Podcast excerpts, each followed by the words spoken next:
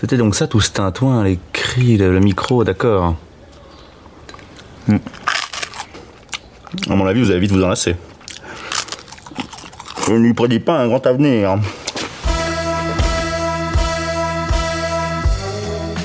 Bonjour à tous, bonjour à toutes, bienvenue dans ce septième épisode du balado Une invention sans avenir, l'émission qui parle de cinéma avec un regard très politique. Je suis Raphaël et je suis très heureux de vous accueillir au micro pour ce nouvel épisode. Alors vous avez remarqué peut-être qu'il y a un petit changement par rapport à d'habitude. Vous n'avez pas entendu la douce voix de mon collègue Robin, mon camarade habituel euh, de cette émission. Robin qui a dû annuler en dernière minute pour aller s'occuper de ses enfants. Et oui, c'est ça la vie de papa. Alors rassurez-vous, tout va bien. Il devrait revenir avec nous bientôt. Mais euh, voilà, il a, il a pas pu être là et je pense qu'il en est bien déçu. Donc euh, je vous invite à lui envoyer plein de cœurs sur nos réseaux sociaux. Alors moi, euh, j'ai pas d'enfants et mes enfants c'est vous tous, vous toutes. Alors je reste là pour m'occuper de vous. Et justement, transition enfant, désolé d'avance. Euh, Aujourd'hui, on va parler dans cette émission de vieux moustachus qui tiennent des jeunes enfants dans les bras, le regard tourné vers l'avenir. Bref, vous l'avez compris, on va parler des dictateurs. On va parler de comment le cinéma se fait dans l'ombre de la dictature. Alors, on a beaucoup entendu parler de dictature hein, récemment, mais en général, c'était plutôt d'une manière un peu détournée et un peu malsaine, comme dans l'expression euh, dictature sanitaire qu'on entend de plus en plus sur nos réseaux sociaux. Alors, nous, ce qui nous intéresse, c'est les vraies dictatures.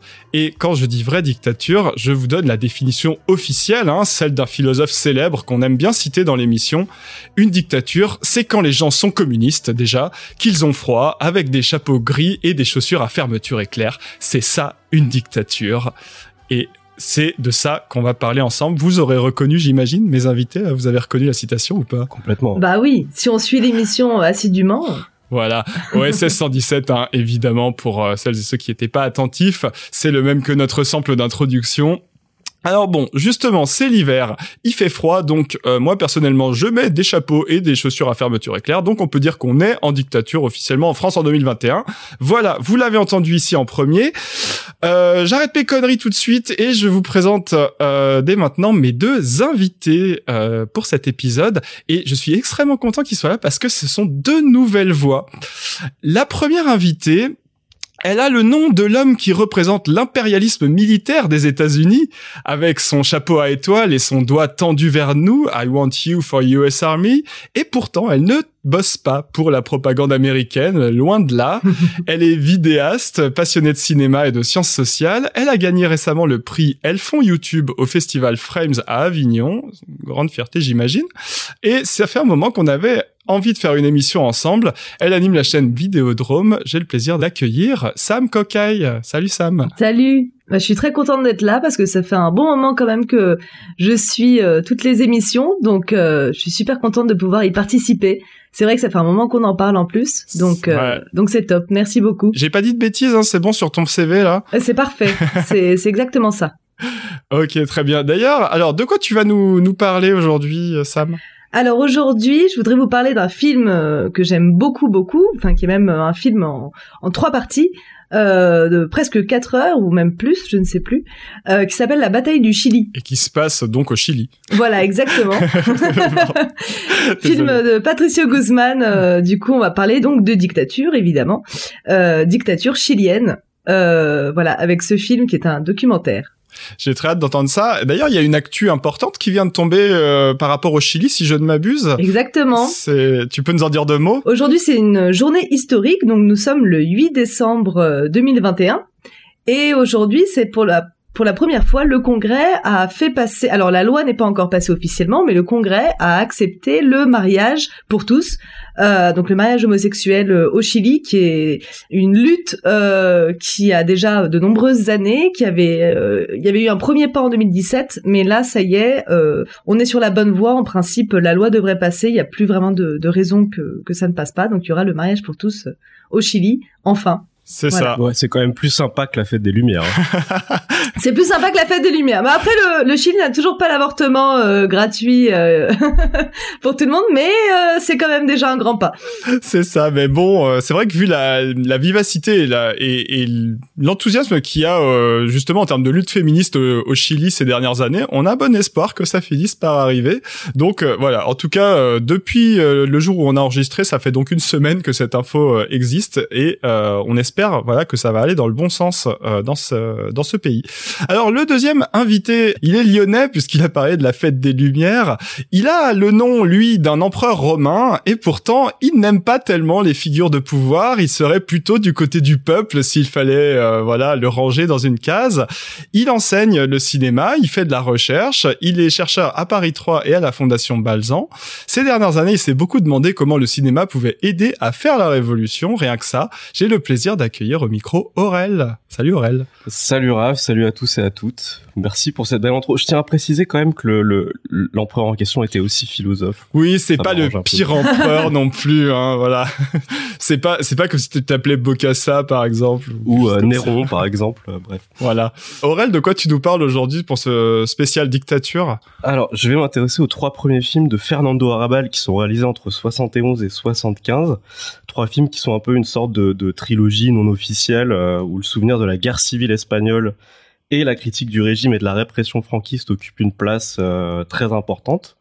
Parce qu'au fond, on a tendance, euh, en tant qu'Européens bien sous tout rapport, de considérer que la dictature, c'est des choses qui ont lieu très loin de chez nous, au Chili, euh, ou en Corée du Nord, par exemple. Exemple pris totalement au hasard. Totalement au hasard.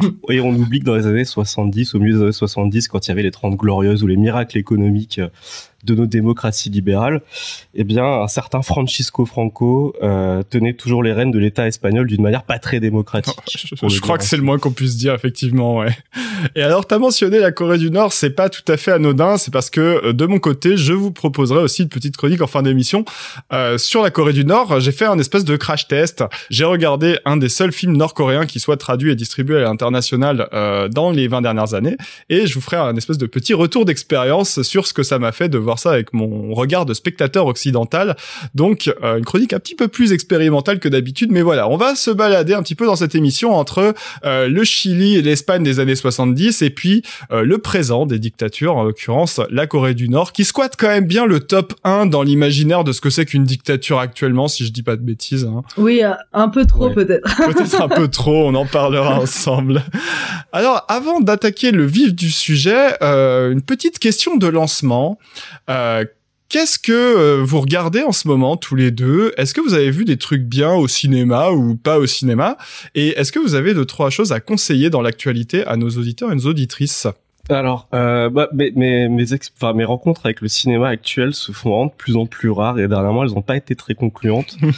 du coup, ce que je préfère faire en ce moment, c'est faire des, des, des vraies rétrospectives de cinéastes plus ou moins anciens. Euh, en ce moment, je suis sur un Canadien qui s'appelle David Cronenberg. Ah, génial. Et euh, donc bon, il y, a peu de déchets hein, franchement dans toute l'œuvre. Et parmi certains que j'avais encore pas vus, j'ai regardé Faux semblant, ah oui, qui s'appelle Dead Ringers en version originale. Et franchement, je crois que ça reste mon, enfin, c'est mon nouveau film préféré de Cronenberg. Il est magnifique, ouais. Euh, moi, j'avais été très marqué quand je l'avais vu. Euh, je l'ai vu qu'une fois, mais je m'en rappelle encore très bien et ça avait été vraiment euh, hyper impactant comme film. Ouais, je comprends. Ouais, c'est un super beau film sur la, l'identité sexuelle, l'identité tout court. Il y a vraiment beaucoup de choses super intéressantes. Bah toi, ça te parle, Sam, non? Parce que le nom de ta chaîne est quand même tiré d'un film de Cronenberg, hein, Vidéodrome. Exactement. Qui est pas le pire en plus. Hein suis j'aime beaucoup beaucoup beaucoup euh, Cronenberg. Ben voilà j'ai pas choisi le nom de ma chaîne par hasard. Et c'est vrai que j'ai pas je pense pas avoir vu toute sa filmographie mais je pense que j'ai quand même bien bien fouillé. Et euh, c'est vrai que Faux semblant c'est c'est clairement un des meilleurs euh, dans les, les films récents qu'il a fait. C'est c'est quand même assez c'est une claque quoi. C'est vrai que on l'oublie pas facilement. Ouais moi j'ai revu Existence il y a pas longtemps aussi. J'ai trouvé ça super ah ouais. Ouais ah ouais. Vraiment, une DA de, de folie. Et toi alors Sam, qu'est-ce que tu nous conseilles en ce moment? Alors moi c'est pareil, c'est vrai que malheureusement je suis pas tellement dans l'actualité, mais euh, en ce moment bah, justement avec euh, la chaîne, on travaille avec euh, bah, Clémentine que vous avez reçue dans cette émission. Mais oui. du coup de la chaîne Cinéma et Politique, et on travaille sur une vidéo qui parlera des documentaires qui parlent du travail justement.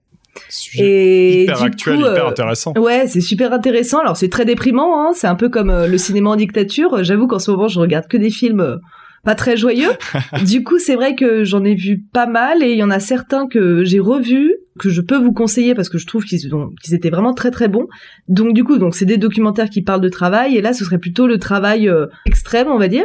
Il y a par exemple Léviathan qui je crois est un film français d'ailleurs et euh, qui est sorti en 2012 et qui en fait c'est un documentaire euh, sans voix off donc pareil ça peut paraître très ennuyeux mais ça l'est pas du tout. Ah oui, ça l'est pas du tout. Ils ont placé des caméras en fait sur tout le bateau euh, des pêcheurs et bon il y a un côté très cru, très gore, on voit toutes les viscères des poissons, les travailleurs qui sont là en train d'en chier toute la journée, enfin c'est absolument voilà horrible hein, faut dire ce qui est mais en même temps c'est c'est passionnant à, à voir. On vous connaît toutes les deux Clémentine et toi, on est sûr que vous arriverez ça à rendre passionnant donc vraiment, soyez à l'affût de leurs deux euh, chaînes YouTube. A priori, ça devrait arriver bientôt.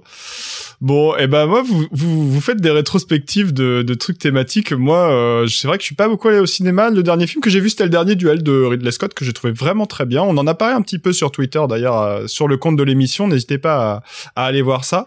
Euh, puis sinon, voilà, je me préserve pour euh, Matrix 4 qui sort le 22 décembre. J'ai très hâte. En attendant, je, je, je, regarde que des trucs un peu nazes. J'ai fait une rétrospective Fifty Shades of Grey récemment. C'était terrible. Et, et je regarde de Hawkeye euh, de Marvel, mais alors vraiment, euh, c'est pas très bien, quoi. Donc euh, voilà, j'ai hâte que ressortent des trucs un peu cool, et j'ai beaucoup d'espoir en Lana Wachowski, donc voilà, ça à suivre. Merci à tous les deux pour avoir partagé vos, vos, découvertes historiques. On va avancer sans plus tarder vers la première chronique de cette émission. Et donc c'est Sam qui va nous parler de la bataille du Chili. Euh, pour nous, nous dire un petit peu euh, comment ce film est devenu emblématique d'un cinéma documentaire qui va lutter contre la dictature et en même temps peut-être aussi euh, montrer comment la dictature advient puisque c'est dans un contexte très particulier. Je te laisse la parole. Alors oui, donc La bataille du Chili, c'est une trilogie documentaire qui a été réalisée par le cinéaste chilien Patricio Guzman entre 1975 et 1979. Et c'est une œuvre d'une immense valeur historique puisqu'elle dresse le portrait des mouvements sociaux et politiques du pays, un tournant euh, vraiment majeur de l'histoire de ce pays. Donc, bon, je vais devoir vous faire une rapide mise en contexte de l'époque. Euh, le Chili, c'est un pays d'Amérique latine qui va devenir en 1970 le tout premier pays au monde à élire démocratiquement un socialiste. Donc ce sera le président Salvador Allende. Euh, il va gouverner durant trois ans et engager donc de nombreuses réformes axées à gauche, donc ce qui ne va pas du tout plaire évidemment euh, aux élites du pays et aux États-Unis qui vont asphyxier le pays. Euh, donc qui vont exercer un boycott extrêmement fort qui va faire en sorte que le, pays va manquer de beaucoup de produits de première nécessité. Donc la bourgeoisie chilienne va tout faire pour reprendre le pouvoir et donc en 1973 ils vont soutenir le général Augusto Pinochet qui va prendre la tête du pays euh, lors d'un coup d'État euh, sanglant. Donc le palais présidentiel est bombardé, toutes les œuvres de gauche euh, sont détruites, et les militaires massacrent toutes les personnes qui pourraient être hostiles au nouveau régime. Donc s'installe une des dictatures les plus marquantes de l'histoire, qui va durer 17 ans, donc de 1973 à 1990, et dont les Chiliens subissent encore les conséquences aujourd'hui. Euh, par exemple, euh, la constitution est en train de, de se changer, mais euh, on était encore sous la constitution, enfin le Chili était encore sous la constitution de Pinochet, voilà, jusqu'à cette année. Donc ah oui, alors que ça fait 30 ans qu'il est parti, quoi. Oui, oui, oui. Et il y a encore, encore sa marque. Exactement. Non, non, il, il, y a eu des gros, gros mouvements en 2019 pour changer ça, mais le pays vit encore sous la constitution de Pinochet. Donc une constitution. Les dictateurs restent dans les constitutions. Ah oui, oui. Hein. du coup, tu veux dire que les mouvements actuels essayent de cancel Pinochet et l'héritage de Pinochet dans la loi, c'est ça? Exactement, exactement. C'est c'est la cancel culture de, des dictateurs. Mais non, c'est vrai que euh, tout tout est encore dans le pays, encore aujourd'hui. Hein, tout tout est encore euh, sous la marque de Pinochet. Et en fait, euh, déjà le, le, Chili et Pinochet, en gros, c'est un modèle euh, néolibéral. Donc c'est-à-dire que la dictature, en fait, c'était un modèle néolibéral euh, d'une très grande injustice hein, qui a été imposé à tout le pays. Donc euh, absolument tout a été privatisé. Et euh, en gros, le Chili, on l'appelait le, laboratoire du néolibéralisme. C'est quelque chose qui a été un peu, d'ailleurs, euh, euh, fait par les, même un peu beaucoup. c'est les États-Uniens qui ont imposé ça avec ce qu'on appelait les Chicago Boys, etc. Donc c'est vraiment, il y avait la CIA qui a intervenu aussi dans le, coup d'État. enfin bref, c'est une très longue histoire, mais, mais disons que voilà, c'est devenu vraiment le pays néolibéral par excellence. Oui, c'était pas juste des, des, des exécutions d'opposants et des emprisonnements abusif, quoi. On parle d'un pays qui marche main dans la main avec le capitalisme aussi et d'une violence qui est capitaliste euh, dans son essence. Ah bah totalement, oui oui. Du coup, pour revenir à la dictature, euh, donc il y a eu des milliers de Chiliennes et de Chiliens qui ont été emprisonnés, qui ont été torturés euh, ou tués. Et absolument toutes les idées de l'opposition ont été censurées et donc une immense partie du cinéma chilien a été détruite. Il y a très peu mhm. d'archives aujourd'hui du cinéma chilien euh, d'avant les années 70 parce que très souvent le cinéma était plutôt de gauche et du coup euh, voilà ça ça a été euh, complètement détruit donc c'est assez dramatique. Cette dictature elle a tellement marqué l'histoire que la bataille du Chili s'est rapidement devenue une archive historique très précieuse. C'est un document qui a su saisir l'ébullition de la vie politique juste avant le coup d'État donc le film, en fait, c'est un témoignage des derniers mois juste avant la chute d'Allende, donc en 1973. Et à ce moment-là, donc euh, les États-Unis, donc euh, comme je vous le disais, font un boycott très très fort, euh, donc tellement fort que pour le pays, il est très difficile d'avoir des pellicules vierges. Et ça va être le, le réalisateur français Chris Marker. voilà, je sais pas si ça vous parle. Il est assez connu, mais c'est pareil, il est pas forcément connu dans le grand public. Mais ouais, c'est un cinéaste super intéressant, hein, Chris Marker. Euh. Toujours dans les bons coups, visiblement. Oui, c'est déjà lui qui avait envoyé du matériel pour filmer aux ouvriers à Besançon après mai 68 pour qu'ils puissent se saisir de l'outil cinématographique. Et eh ben c'est exactement ce qui s'est passé. En fait, il a envoyé des pellicules vierges euh, du coup à Patricio Guzman et c'est un peu entre guillemets grâce à Chris Marker aussi qui a pu y avoir euh, du coup toutes ces archives parce qu'ils n'avaient pas accès à ça en fait. Euh, ce qui est intéressant en fait quand on parle de la bataille du Chili et de filmer euh, pendant une dictature, c'est que toute l'équipe du film, euh, elle a été impactée par le coup d'État. Ils étaient tous engagés à gauche et donc ils sont devenus des opposants au régime du jour au lendemain et ils en ont tous souffert les conséquences. Donc le monteur, le preneur de son, l'assistant du réalisateur et un producteur ont dû s'exiler, fuir le pays, voilà, dans, dans la précipitation. Et donc le réalisateur Patricio Guzman, il a été attrapé et il a été emprisonné pendant 15 jours dans le stade national. Donc le stade national euh, de Santiago, en fait, c'était euh, euh, devenu en fait un camp de concentration, un camp où étaient amenés tous les prisonniers politiques, où ils étaient torturés, tués ou gardés, disons. voilà, donc il y a été pendant 15 jours, mais il a pu partir, on a pu le, il a été finalement libéré, mais il a été condamné à l'exil. Donc il hmm. a dû partir et avec de l'aide, il va réussir à emmener avec lui euh, bah, les précieuses images tournées de la bataille du Chili. Donc le matériel, il va être envoyé clandestinement par bateau jusqu'à Cuba. Donc Cuba qui était un allié de bah, du Chili socialiste, disons. Et euh, donc c'est à Cuba en fait que le film sera monté. Et il y a quelque chose aussi de très marquant par rapport à ce film, c'est euh, qu'en 1974, le caméraman principal du film, donc Jorge Muller, a été attrapé par euh, la police de la dictature, la DINA, mhm. et euh, il n'en reviendra jamais, et il fait partie des milliers de victimes dont on n'a jamais retrouvé le corps. Euh, S'accompagne aussi d'ailleurs la cinéaste Carmen Bueno Cifuentes, elle sera aussi tuée à ce moment-là. Donc ça c'est vraiment un, un événement marquant pour le cinéma chilien. Donc officiellement, il fait partie des disparus, c'est ça, euh, de la dictature chilienne? Exactement. Ouais. Ouais, ouais. Et c'est vrai que le cinéma chilien, d'ailleurs, le 29 novembre, c'est la, c'est le jour euh, national du, du, cinéma au Chili, parce que c'est la date euh, où il a été attrapé avec, du coup, sa, sa compagne. Et du coup, voilà, les deux hmm, cinéastes, disons, c'est, ça, c'était un peu un symbole. Quoi. Bon, bah alors du coup, de quoi parle la bataille du Chili? Donc le documentaire, il dure environ 4h20. Euh, il est divisé en trois parties. Donc la première partie s'appelle l'insurrection de la bourgeoisie. Elle montre que la droite, en lien avec les militaires, s'organise en 1973 après avoir constaté que Salvador Allende mettait en place de grandes transformations sociales. Et surtout, elle montre comment la droite décide que le système démocratique ne fonctionne plus pour elle et qu'il faut mettre en place un coup d'État. La seconde partie s'appelle justement le coup d'État militaire, et elle va illustrer les grands désaccords politiques qui divisent le pays quelques mois avant l'arrivée de Pinochet. Donc les fortes confrontations entre la gauche et la droite euh, euh, dans les institutions ou dans la rue, on a énormément donc toutes ces images là ont été euh, filmées et sont hyper importantes quoi quand on sait bah, la suite de l'histoire du Chili. Et enfin la dernière partie donc s'appelle le pouvoir populaire et elle met en lumière les initiatives populaires et les modes d'organisation collective pour sortir le pays de la crise et pour soutenir le gouvernement socialiste. Donc euh, l'équipe euh, de la bataille du Chili a filmé durant quatre ans, puis monté durant six ans, caché à Cuba, comme je vous le racontais.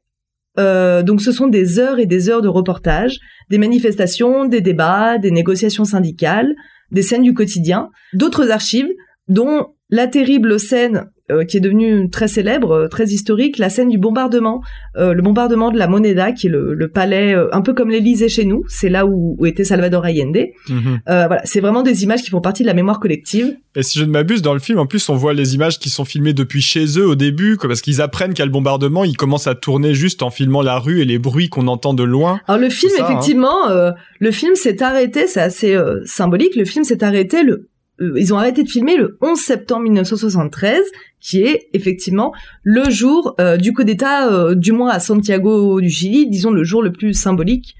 après, il y a aussi, il y a beaucoup d'images qui sont montrées dans le film, qui sont plutôt des images d'archives qui étaient tournées par un caméraman de, de télévision en hélicoptère. Euh, enfin, c'est moi qui dis en hélicoptère, euh, c'est juste qu'elles sont tournées euh, en hauteur. Oui, en fait, on est mais j'imagine bien que j'imagine bien qu'il n'était pas suspendu à un fil depuis un nuage, mais si ça trouve, si ça trouve, c'était une mini combinaison de combat volante, hein, on sait pas. Exactement. mais du coup, c'est voilà, les images, disons, qui sont un peu dans la mémoire collective qu'on revoit souvent, elles n'ont pas été tournées par par Patricio Guzman, elles ont été tournées du coup par ce caméraman de télévision, mais qui est un peu venu aussi par hasard. Hein. Lui, on lui avait pas dit de venir filmer à ce moment-là. Et euh, au moment de la dictature, beaucoup de cinéastes sont partis du coup en exil. Et euh, dans leur exil, ils ont tous été très actifs. Donc on parle même d'un nouveau courant cinématographique. Euh, donc le cinéma chilien de l'exil qui va parler de socialisme, du coup d'État et beaucoup de lutte des classes. Et donc du coup c'est qu'en 1997 que le film La bataille du Chili va être projeté pour la toute première fois au Chili. Waouh. Et euh, donc ce n'est que bah, cette année-là, en 2021, que le film est passé à la télévision en entier. Euh, qu'il a été projeté en entier à la télévision. Euh, voilà, il aura fallu attendre toutes ces années pour euh, pour enfin que le, le film soit autorisé à être montré. Quasiment 50 ans donc. Voilà à la fois donc le film euh, témoigne vraiment d'une époque euh, hyper euh, importante et, qui montre aussi, c'est ça qui est intéressant, c'est que sans le vouloir, parce qu'ils pensaient pas non plus qu'il y aurait un coup d'État, hein, mais sans le vouloir, ils ont réussi quand même à, témoigner de ce qui se passe juste avant l'arrivée d'une forme de, de, fascisme, de néolibéralisme, de dictature militaire extrêmement violente. donc sans le vouloir, on voit aussi les prémices de comment tout ça se met en place, comment la bourgeoisie s'inquiète, comment les classes populaires s'organisent et comment finalement enfin voilà, c'est vrai que c'est assez euh, assez fou et effectivement toute la partie qui suit le tournage, la partie euh, montage, etc. Tout ça, ça a été fait dans la clandestinité et c'est vrai que c'est Ouais, c'est assez impressionnant. Et tu sais pas si ça a pu être montré, mais justement clandestinement à l'époque. C'est, c'était, euh, on a des informations là-dessus parce que je pense par exemple à ce qu'avait fait euh, Solanas euh, en Argentine avec euh, l'heure des brasiers, où finalement le film était interdit, mais en même temps il passait en sous-main dans des petits ciné-clubs, dans des petites réunions militantes ou syndicales. Est-ce que là il n'y a pas pu avoir de ce genre de, d'événements aussi? À côté? Alors de ce que je sais, je sais que le cinéma chilien pendant la dictature c'était effectivement effectivement comme euh, pendant la dictature argentine, il y avait effectivement dans des caves, etc. Il y avait euh, certains films projetés qui normalement, euh, parce que voilà, il y a eu vraiment une grosse destruction hein, du cinéma chilien par la, la police de Pinochet. Et donc il y avait effectivement des projections clandestines et il y a eu beaucoup de, de films effectivement sous le manteau, etc. Alors après pour la bataille du Chili en particulier, comme euh, voilà, ça a été des petits morceaux de films à droite à gauche pendant des années et que ça a mis des années à se mettre en place comme un film complet.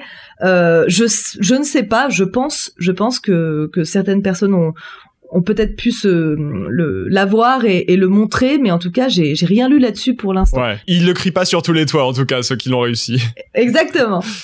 Exactement. Mais il y avait d'autres films euh, tout aussi révolutionnaires, enfin voire plus révolutionnaires, qui qui ont pu être montrés, mais pareil de de façon euh, vraiment euh, clandestine et voilà avec beaucoup beaucoup de, de risques. Tu connaissais ce film, toi, Aurel? Tu, tu l'as vu ou t'en as vu des, des morceaux? J'en ai quand même quelques souvenirs d'images très très fortes. Et enfin, ce que je trouve très fort avec, avec ce film-là et, euh, et avec l'expérience chilienne en général, c'est que c'est quelque chose qui pourrait nous être, enfin, franchement très utile euh, actuellement.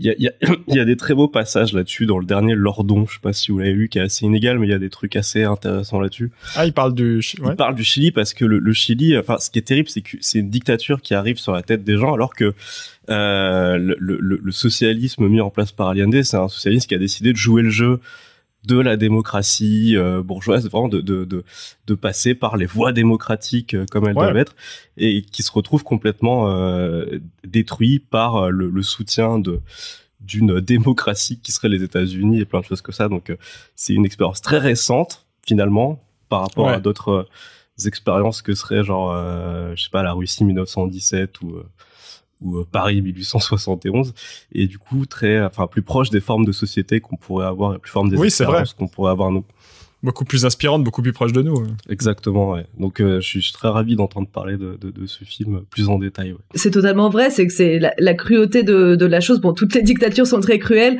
mais là pour le coup, euh, le peuple avait vraiment choisi démocratiquement, alors qu'il y a eu beaucoup. Allende, il a pas, il a pas été choisi euh, avec facilité. Il y a eu énormément de propagande contre lui. Ça a été extrêmement difficile de de le mettre au pouvoir. Et c'était c'était pas non plus la gauche extrême hein, Allende. C'était quand même euh, bon c'était c'était euh, c'était ça restait une vraie gauche avec des vraies réformes euh, vraiment des beaucoup de choses beaucoup de d'expropriation d'entreprises etc beaucoup de choses euh, qui ont été mises en place euh, très à gauche mais effectivement, c'est vrai que c'est très cruel qu'on ouais. on les laissait trois ans au pouvoir et ensuite, alors que voilà, ça avait été déjà dur de le mettre au pouvoir démocratiquement et ensuite euh, voilà qu'on qu impose comme ça euh, cette dictature là qui a été quand même une des plus terribles. Enfin, elles sont toutes terribles, mais alors celle-ci, c'est vrai que au niveau de la, la cruauté des, des, des meurtres, de la torture, de toutes ces choses là, euh, c'est vrai qu'on on est quand même ça a duré très longtemps en plus hein, ça s'est fini officiellement dans les années 90 la dictature de Pinochet. Ouais. Mais comme je vous le disais, on, ils sont encore sous, le, sous, la constitution de Pinochet. C'est en train de changer, mais il y a encore euh, beaucoup de choses qui sont ouais. qui sont maintenues. Oui, puis c'est une dictature qui va à l'encontre de la définition donnée en début du podcast euh, par ce fameux ce fameux Hubert Bonisseur de la Batte, quoi. C'est la dictature des marchés. Enfin, il fait chaud. Euh, et on fait du business et tout ça quoi enfin c'est c'est ouais, vrai ça manque de chapka hein, je suis bien d'accord avec toi ça. alors moi et je, de bottes. je suis d'accord avec toi Aurel que c'est un film qui peut être inspirant parce que c'est un modèle de société c'est le, le, les réformes d'Allende qui qui nous paraît pas si éloigné maintenant après moi j'ai aussi toujours un peu peur que ça inspire aussi d'autres gens d'autres personnes en particulier les fascistes parce que c'est quand même un film sur le fascisme quoi mm. moi c'est ce qui va beaucoup marquer ça filme beaucoup euh, la transition qui peut y avoir entre d'abord un fascisme qui joue le jeu de, de, des élections, puisque tout le début c'est des élections qui sont perdues par les candidats conservateurs de l'opposition, et donc qui fait semblant de jouer le jeu de la démocratie. Puis quand ils ont perdu, quand même, ça leur plaît plus trop la démocratie, donc là ils commencent à aller dans la rue pour se rassembler, d'abord de manière un peu statique, à jouer les gros bras, mais sans forcément euh, mettre un mot plus haut que l'autre, et puis ensuite carrément dans la violence et dans le meurtre. Et donc du coup, moi, euh, bon là on vit dans un pays qui, qui quand même euh, où il y a un fascisme qui fait semblant de jouer le jeu des élections démocratiques, ouais. je me dis j'aimerais bien qu'ils s'inspirent pas trop de la bataille du Chili et qu'ils décident pas une fois qu'ils auront perdu, s'ils perdent, euh, de passer à la violence quoi. Je pense que on y pense tous, oui. L'idée qu'on pourrait dire, c'est s'inspirer nous-mêmes. Si on a perdu, bah nous aussi on pourrait. Enfin bref. Oui, je suis bien d'accord. C'est pas dans notre modèle de pensée, mais. C'est vrai qu'on va pas parler de la dictature du prolétariat, du coup. Hein. Mais c'est con, pourquoi on en parle pas? C'est vrai, j'ai même pas pensé en préparant l'émission. Ça, ça aurait été un peu un jeu de mots. Ce serait, ce serait la, la seule dictature euh, acceptable. On va finir par ça. On va faire le top officiel des dictatures et en un, ce sera la dictature du prolétariat. Et, évidemment. Après, ce sera difficile pour les autres. Euh, moi, la bataille du Chili, c'est un film que j'avais découvert un peu de manière détournée euh, parce que j'ai connu en premier ce qui est la dernière image de la première partie du film.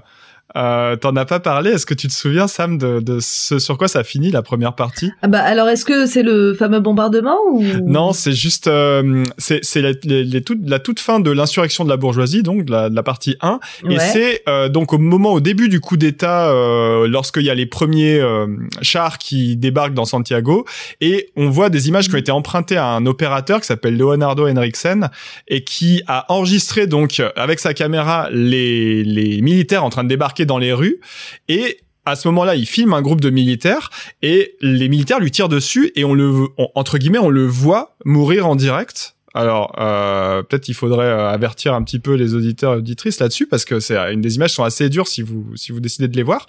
Mais en gros, on ne le voit pas mourir, mais on comprend que sa caméra tombe et qu'il a été touché par une balle.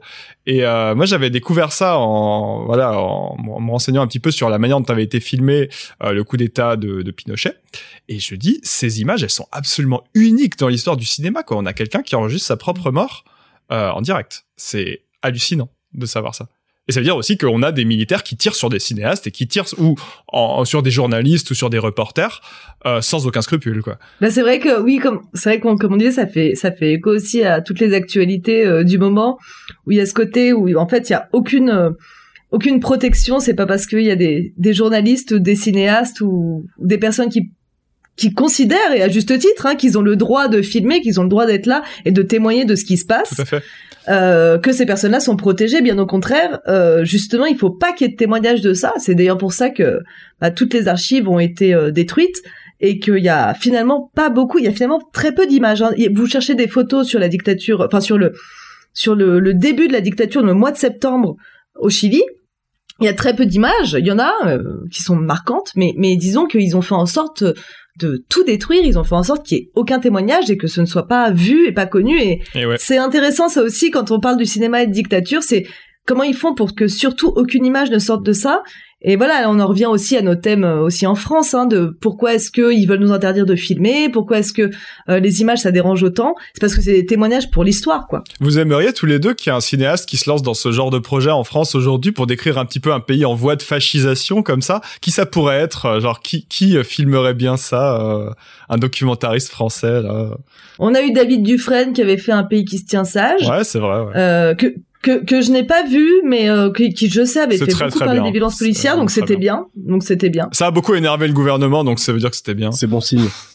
Euh, Sylvain Georges peut-être non? Sylvain Georges ce serait une super idée moi j'adore Sylvain mm. Georges c'est un cinéaste euh, à, au croisé, à la croisée du documentaire et de l'expérimental qui est euh, qui est vraiment passionnant il n'est pas très connu mais il, dans, en festival il a beaucoup euh, beaucoup tourné c'est un cinéaste passionnant Sinon, moi, j'avais pensé en, tout à l'heure, je me disais, il faudrait, vous voyez qui c'est Antoine de Maximi, lui qui faisait euh, J'irai dormir chez vous. Il faudrait qu'il fasse un J'irai dormir chez vous, mais avec que des fachos. Et du coup, il arriverait, il y aurait des croix gammées au mur, euh, des trucs comme ça, puis il serait là, ah bon alors, je peux dormir sur ce canapé, édition, édition spéciale dictature. voilà, c'est ça. ce serait une bonne manière de ah, rire. ce serait euh, sympa comme tout. Oh pardon, c'était plutôt pour la blague, mais effectivement, ouais, euh, je, je, me demande un peu ce qui va sortir de cette période en termes de cinéma documentaire aussi en France pour euh, pour connecter un petit peu avec l'actualité de, de, notre pays à nous. Ouais, on a hâte de débriefer tout ça. Hein. Voilà. est-ce que vous savez vous s'il y a quelqu'un qui qui est en train de de faire des choses par rapport à ça? Parce qu'on a beaucoup beaucoup de reportages, mais est-ce que quelqu'un est en train de récupérer des témoignages à droite à gauche Bon, et, s'il vous plaît que ce soit pas euh, Ruffin euh, qui aille sur les ronds-points. À ma euh. connaissance, non, mais je suis très peu spécialiste et connaisseur du cinéma documentaire, donc c'est pas interdit qu'il y ait des choses qui se passent dont je n'ai aucune idée, et j'espère. Ouais. ouais. on espère. Bah, en tout cas, on, on sait que les cinéastes, voilà, continuent à travailler là-dessus. Donc, si vous avez des informations, contactez-nous en public, en privé, comme vous voulez. On sera très heureux de le savoir. En attendant, bah, merci beaucoup Sam pour nous avoir proposé cette petite plongée dans le Chili des années euh, Allende Pinochet.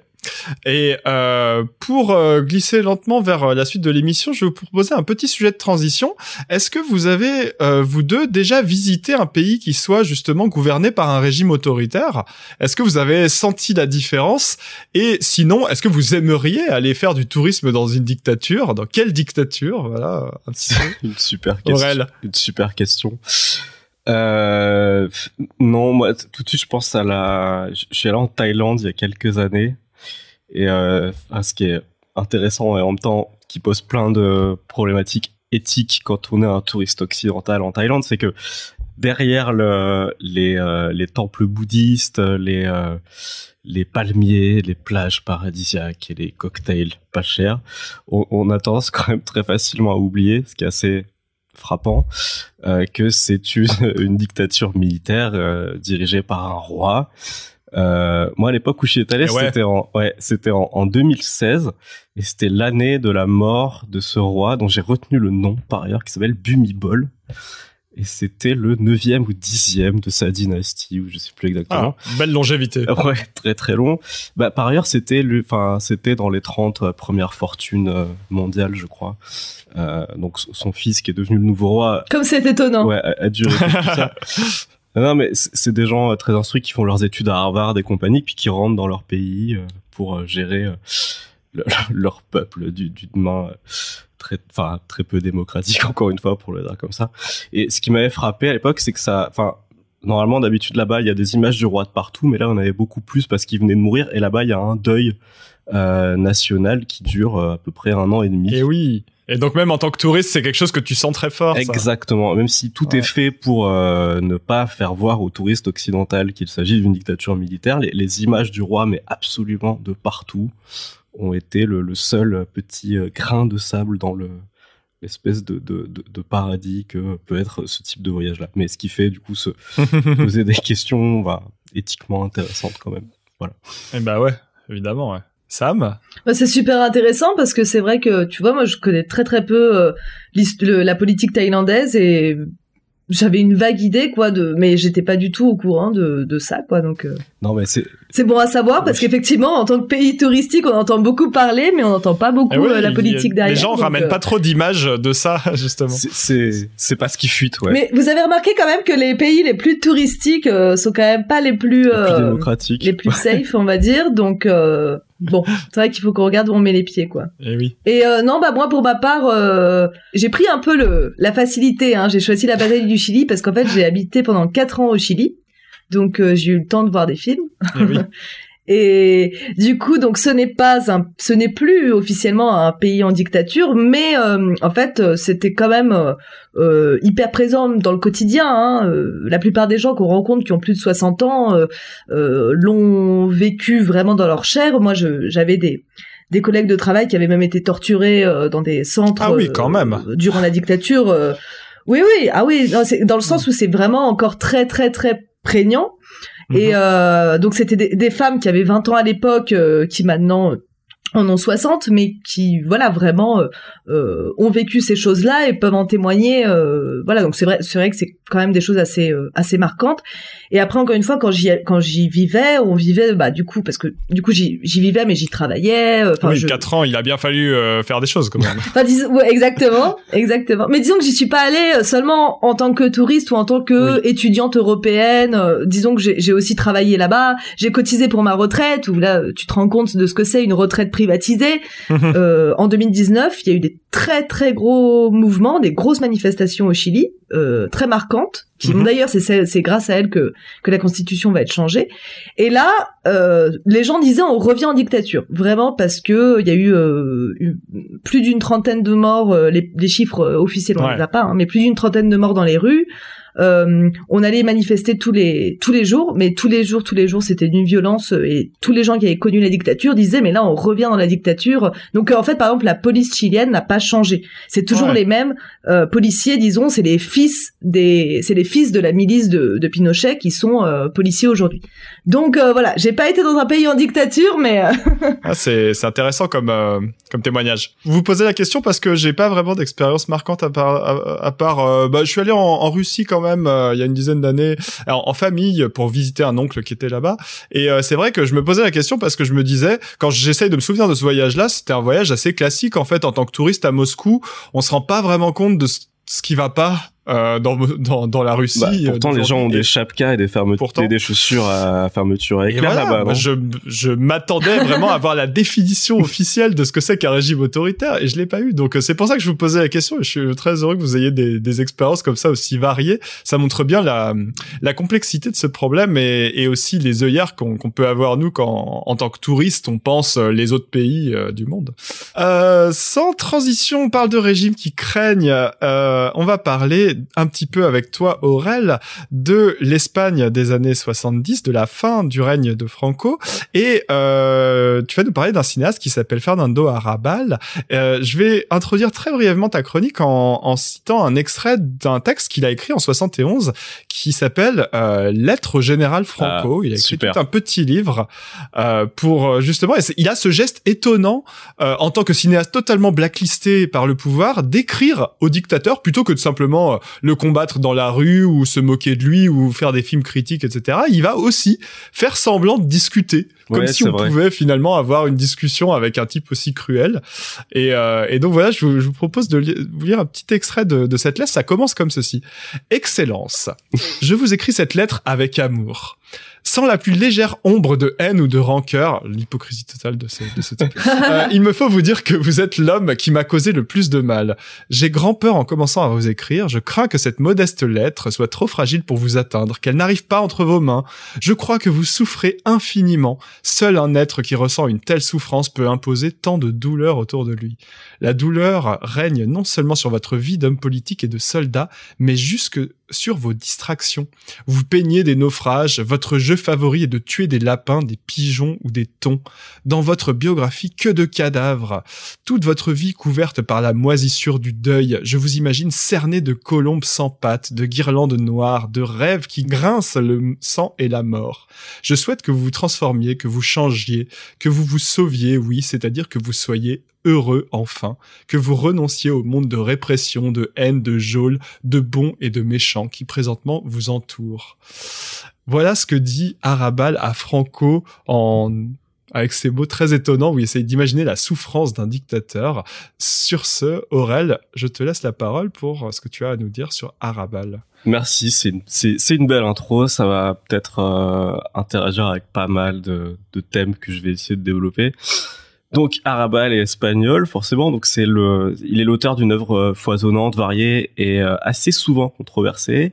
Donc il a été cinéaste, il a aussi été poète, dramaturge, romancier, essayiste, peintre, et je crois que c'est à peu près tout.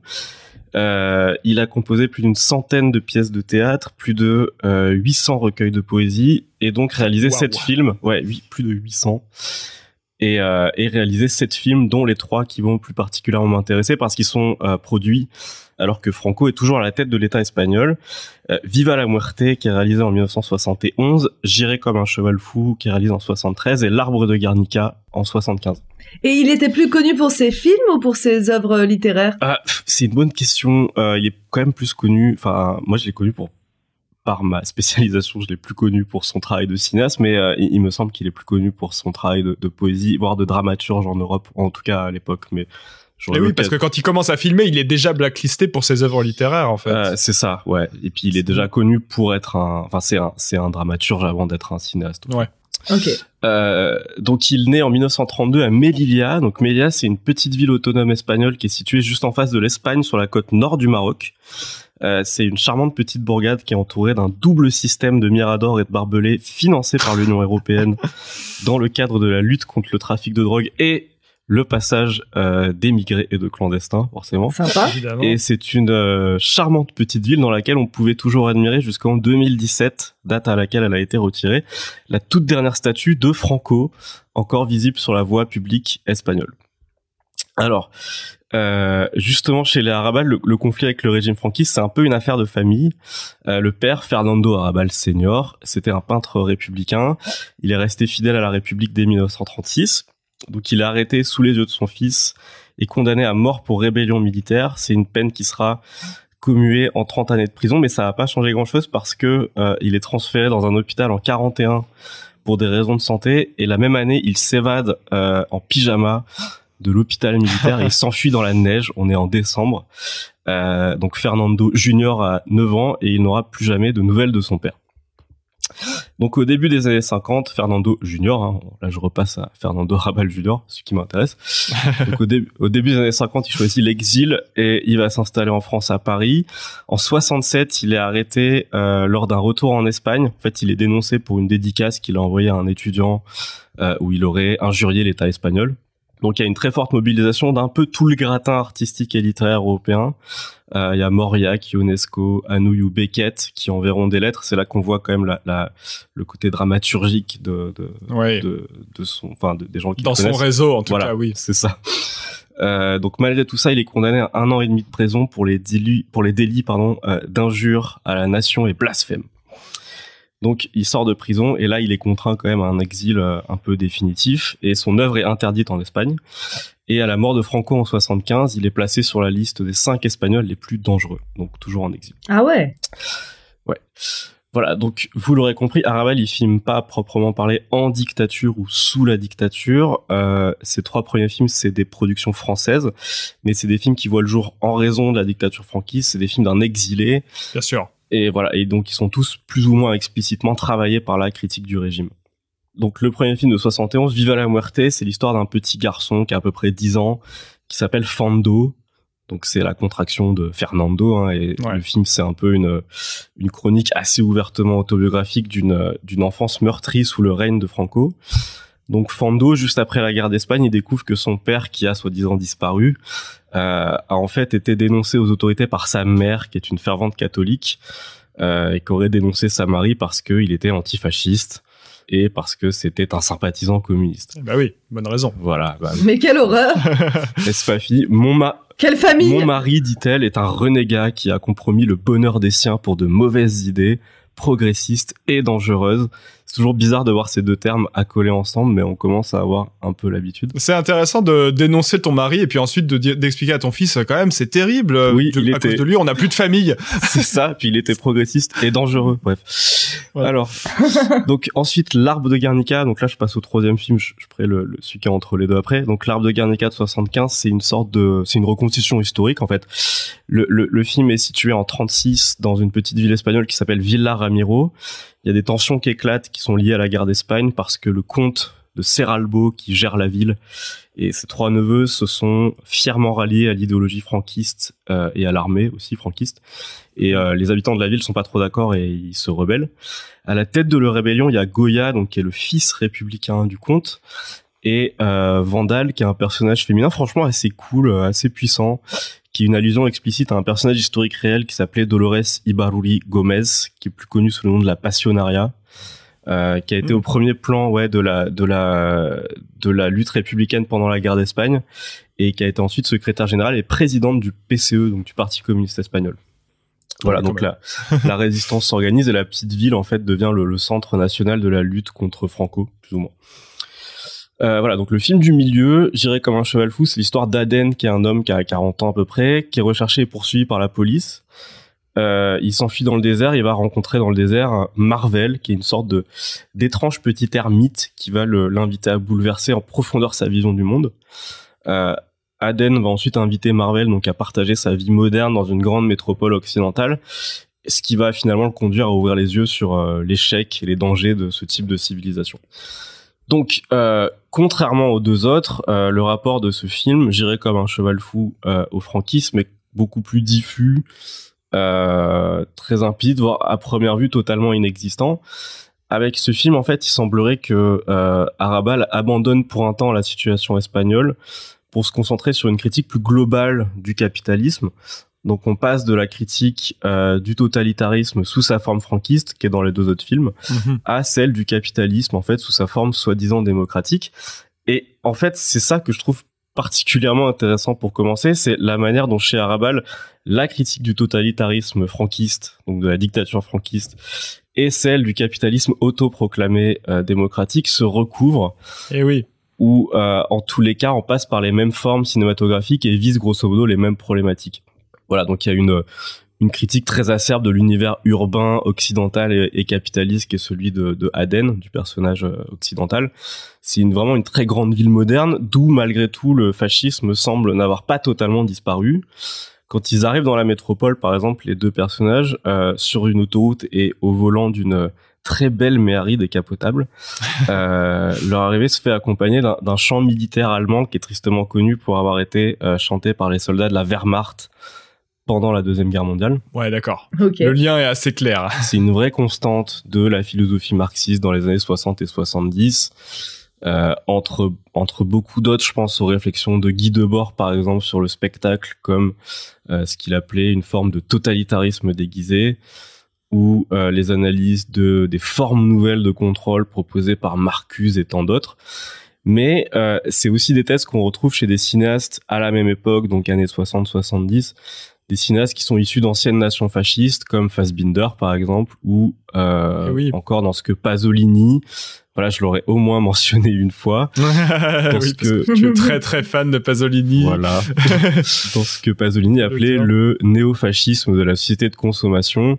Cette idée, au fond, que ce que le fascisme avait toujours échoué à accomplir, c'est-à-dire transformer en profondeur l'humanité, le néocapitalisme et son nouveau système de valeurs, il serait finalement parvenu, ce que Pasolini carrément décrivait comme un génocide. Hein. Il employait des, des, mots très marqués par les dictatures du, ouais du XXe siècle. Ouais, c'est un grand thème, grand thème des années 70, ça, de dire que le fascisme et le capitalisme marchent main dans la main. C'est marrant parce que ça, il y a eu un peu une éclipse et puis je trouve qu'aujourd'hui on peut de nouveau un petit peu le dire. C'est un discours qui de nouveau existe pas mal dans, dans l'opinion publique, Faut notamment dire en se cache plus beaucoup maintenant. Ouais. Voilà, c'est ça le, le, côté la bolorisation un petit peu du fascisme, mais euh, mais c'est vrai que c'est voilà, c'est mm. c'est intéressant de voir ça qui revient comme ça 40, 50 ans après. Bah, je crois que les ouais les 5 ans de Macron ont, permis de remettre ça au goût du jour. Je crois que c'est très clair.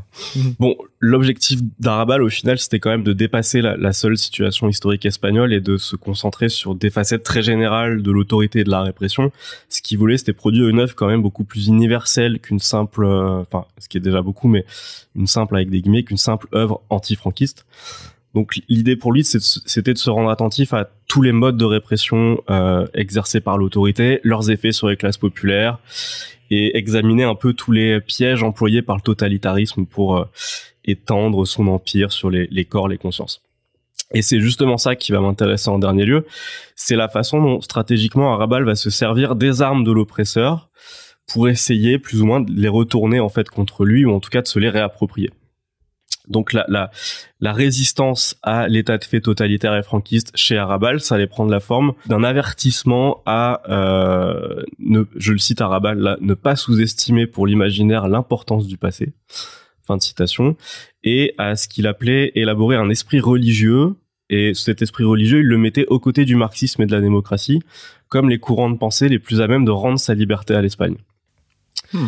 Donc là, c'est pas mal de choses qu'a pu dire Pasolini plus ou moins à la même époque. Hein. Ah, ça y est, maintenant t'as ouvert les vannes sur Pasolini. On va ça, voilà, je, je, je n'arrête plus.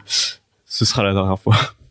Mais voilà, donc là où Pasolini, dernière mention de Pasolini, là où Pasolini dit, tout ça en visant ce qu'il appelle le néofascisme de la société de consommation, du côté d'Arabal, en Espagne, le pays vit, vit encore sous le signe d'un fascisme bien réel, celui du franquisme qui est en train de, de vivre ces dernières heures.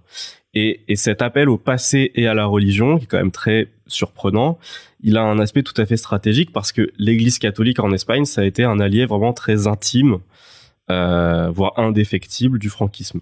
Et eh oui. Donc il y avait une articulation très étroite entre l'Église et le régime franquiste. Et de l'autre côté, du coup, il y avait une très forte tradition anticléricale dans les mouvements anarchistes, républicains ou communistes espagnols. Euh, ce qui a vraiment conduit vraiment à des explosions de haine inégalées entre les deux camps. Je crois que c'est bien l'un des pays hors Russie où l'affrontement entre catholicisme et socialisme a été vraiment le, plus intense et le plus violent. D'un côté, chez les cathos, il y avait cette espèce d'entreprise de, de, sacralisation euh, de la guerre civile, hein, jusqu'à en faire une sorte de, de croisade en fait. Hein. Il y avait des cathos mhm. qui disaient que c'était la guerre la, la plus sainte que l'histoire ait jamais connue. Les mecs, ils ont une référence, quoi, et elle date d'il y a 500 ans. et, et, du coup, pour, de l'autre côté, pour répondre à tout ça, il y a eu plein de rituels sacrilèges qui ont été accomplis par les miliciens, les résistants, les républicains espagnols. Et du coup, tout ça est, est très sensible dans les films d'Arabal qui nous montrent vraiment l'Espagne franquise comme un régime où euh, l'État militaire règne avec la bénédiction de l'Église catholique. Donc dans, dans l'arbre de Guernica, par exemple, les évêques et les généraux se roulent des, des, des grosses pelles. Elle est géniale cette scène. elle, elle, est incroyable. Voilà, on, on, peut pas le dire mieux en fait, hein, la connivence et tout. Euh, le curé bénit les armes, le pot... vous avez il y a des images avec le portrait de Franco juste à côté d'un crucifix, etc.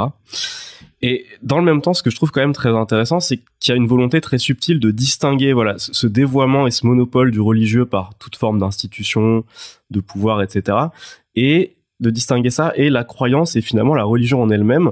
Donc à côté de toutes ces séquences quand même très violemment iconoclastes, euh, voire complètement profanatrices, il y a un nain qui recouvre une statue de la Vierge de sperme, il y a un crucifix fusillé, euh, j'en passe et des meilleurs. Il y, a, y, a, toujours quelque chose comme une volonté de récupérer les éléments les plus positifs, euh, utopiques et euh, collectivement rassembleurs pour les rendre finalement au peuple en lutte.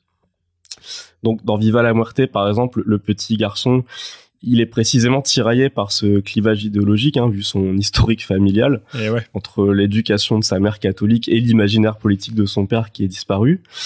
Et ce que j'ai pas encore dit, c'est que le film est construit avec deux niveaux de réalité. Donc très régulièrement, la trame narrative du film, assez classique, elle est entrecoupée de séquences très violemment colorisées qui mettent en, en forme finalement l'inconscient de l'enfant. Et dans l'une d'elles, il y a justement une sorte de, de, de réunion idéale entre le religieux chrétien et le politique sous sa forme précisément communiste. Donc à un moment, Fando, il subit un, un énième sermon maternel sur la, la compromission de son père au nom de ses idées politiques, lui qui était rouge, ceux qui brûlent les églises, lui dit sa mère, et qui était athée, ceux qui ont tué Jésus-Christ, lui dit-elle euh, encore, ce qui est quand même un peu, enfin ce qui est quand même franchement méconnaître euh, l'histoire officielle.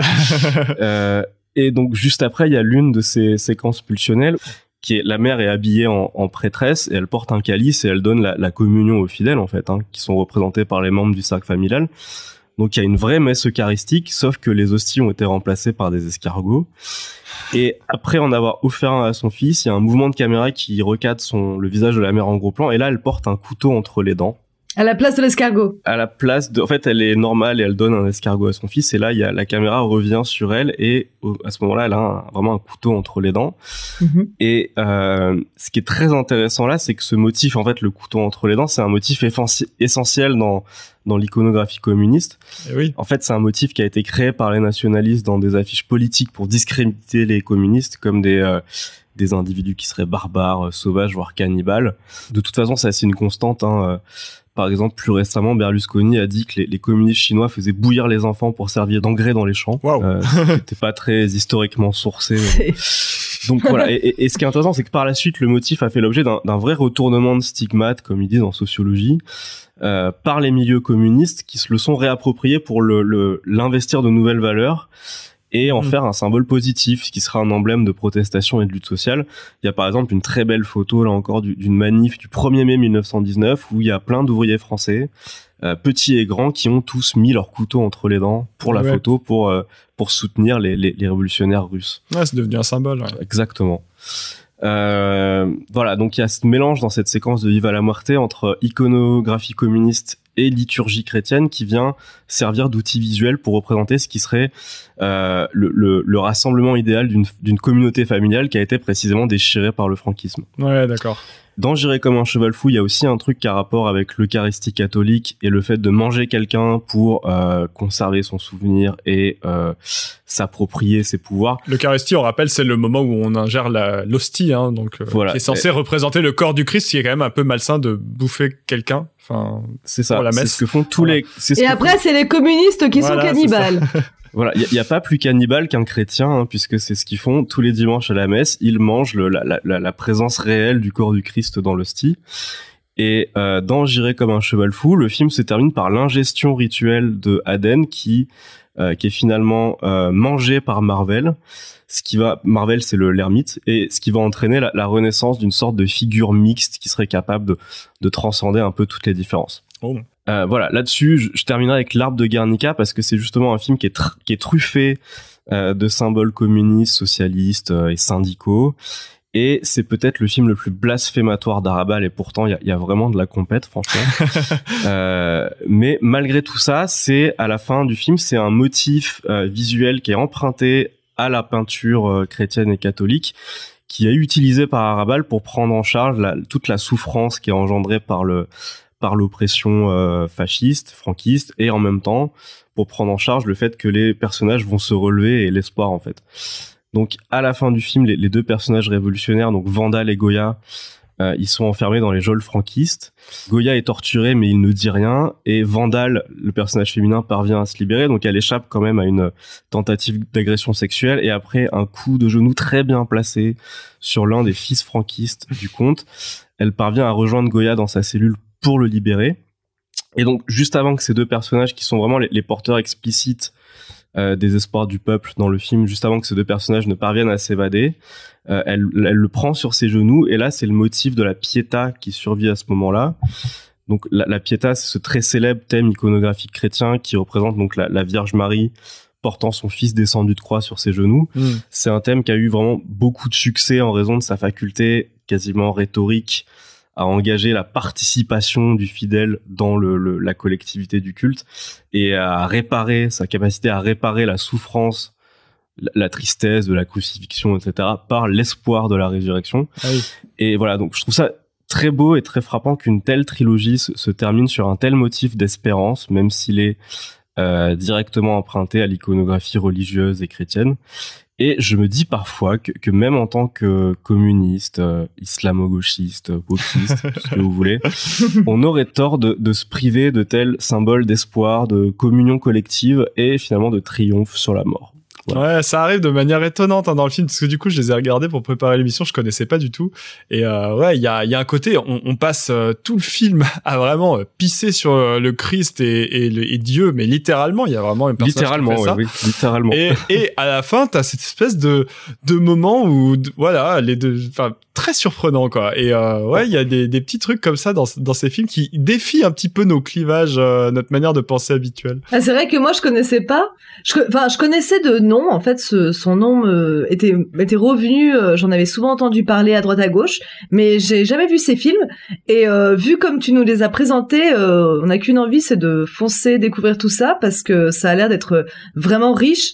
Et je pense qu'il y a énormément de choses à voir et énormément de, de symbolique. Comme tu dis, oui, c'est vraiment extrêmement riche. Bon, c'est quelqu'un qui est très influencé par le surréalisme et par des, choses comme ça, donc c'est parfois assez dur à suivre, il faut l'admettre, en termes de, de, symbolique et de référence, mais c'est c'est très divertissant. Du coup, on s'ennuie pas, quoi. Est-ce que tu sais quelle a été euh, la réception un peu en Espagne de ces films? Bah, ils ont pas trop dû aimer puisque euh, euh je, je, je, doute qu'ils aient été distribués là-bas parce que même pendant le franquisme, enfin des, cinéastes importants comme Carlos Saura par exemple, ou même Buñuel qui fait son retour à un certain moment et qui produisent des films en Espagne. Les films sortent ailleurs mais sont euh, interdits ou amputés en Espagne. Donc sachant que ouais, son œuvre de toute façon a été interdite euh, à la fin du régime de Franco, donc je, je suis pas sûr enfin que beaucoup d'Espagnols l'aient vu. En tout cas d'Espagnols 6 euh, en Espagne à ce moment-là quoi. Mm-hmm. Oui, c'est vrai que tu cites Buñuel, ça m'a un peu fait penser euh, à un autre film un peu de la même époque et puis lui aussi un peu surréaliste, c'est Le Fantôme de la Liberté, euh, qui sort en, en 1974. Je sais pas si tu l'as vu. Oui. Euh, moi, j'aime beaucoup cette scène où ça se passe dans une espèce d'hôtel miteux où il y a tous les clients qui se réunissent pour boire du vin ensemble en regardant l'orage. Là, il y a des clients qui viennent de partout. Il y a un homme, il y a une jeune femme et il y a un groupe de moines.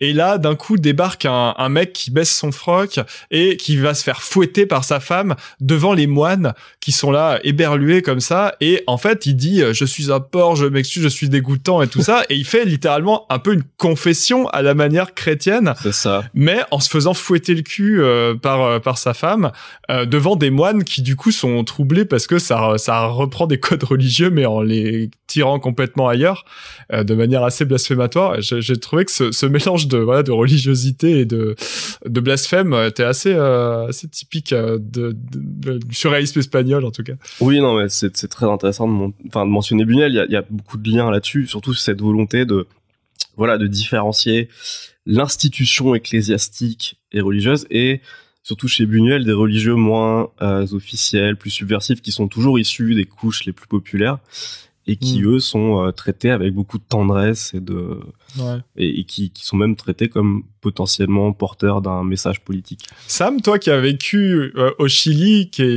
lui-même un, un, pays assez chrétien où la religion a une place importante, euh, est-ce que euh, ça te parle le fait de contester le pouvoir en utilisant la, en retournant la religion comme ça contre les institutions? Oui, bah au Chili évidemment, l'Église catholique, elle a été quand même c'est moins marqué qu'en Espagne peut-être, mais elle a été quand même très complice hein, de la dictature. Et il y a eu euh, des prêtres résistants, comme partout. Hein, il y a toujours, heureusement, euh, des personnes qui ne vont pas non plus tête baissée dans ce que leur dit leur institution. Mais quand même, euh, l'Église était disons officiellement, elle était euh, avec le pouvoir et, et elle l'est encore euh, beaucoup. L'Église au Chili est très à droite mhm. euh, et va soutenir plutôt des idées pinochetistes. Oui, je pense qu'il aurait fallu mettre un petit, une petite spoiler alerte pour nos auditeurs auditrices en France. Hein. ouais, au Chili, l'Église est de droite. Alors ça peut vous surprendre, désolé, mais voilà. Dites-vous que c'est des différences culturelles. Hein, voilà. mais du coup, bah, Guzman, dont je parlais avant, le, le réalisateur de la bataille du Chili. Euh, je veux pas dire de bêtises, mais je crois qu'il avait fait un documentaire justement qui parlait euh, de ces euh, de ces donc euh, prêtres et curés chiliens qui étaient de gauche et qui avaient plus ou moins résisté, disons. Ah, c'est intéressant. Donc, il, y a- il y en a plus, il y en a plus qu'on ne le croit. hein. Bien sûr, ouais, ouais, totalement. Non, non, c'est sûr qu'il y a aussi des représentants de l'Église euh, qui allaient, euh, à- mais ils- du coup, en allant à l'encontre du régime, ils allaient aussi à l'encontre de l'Église elle-même. Mm. Donc, euh, du coup, c'est vrai que c'est c'est très complexe, mais bon, c'est hyper intéressant aussi, quoi.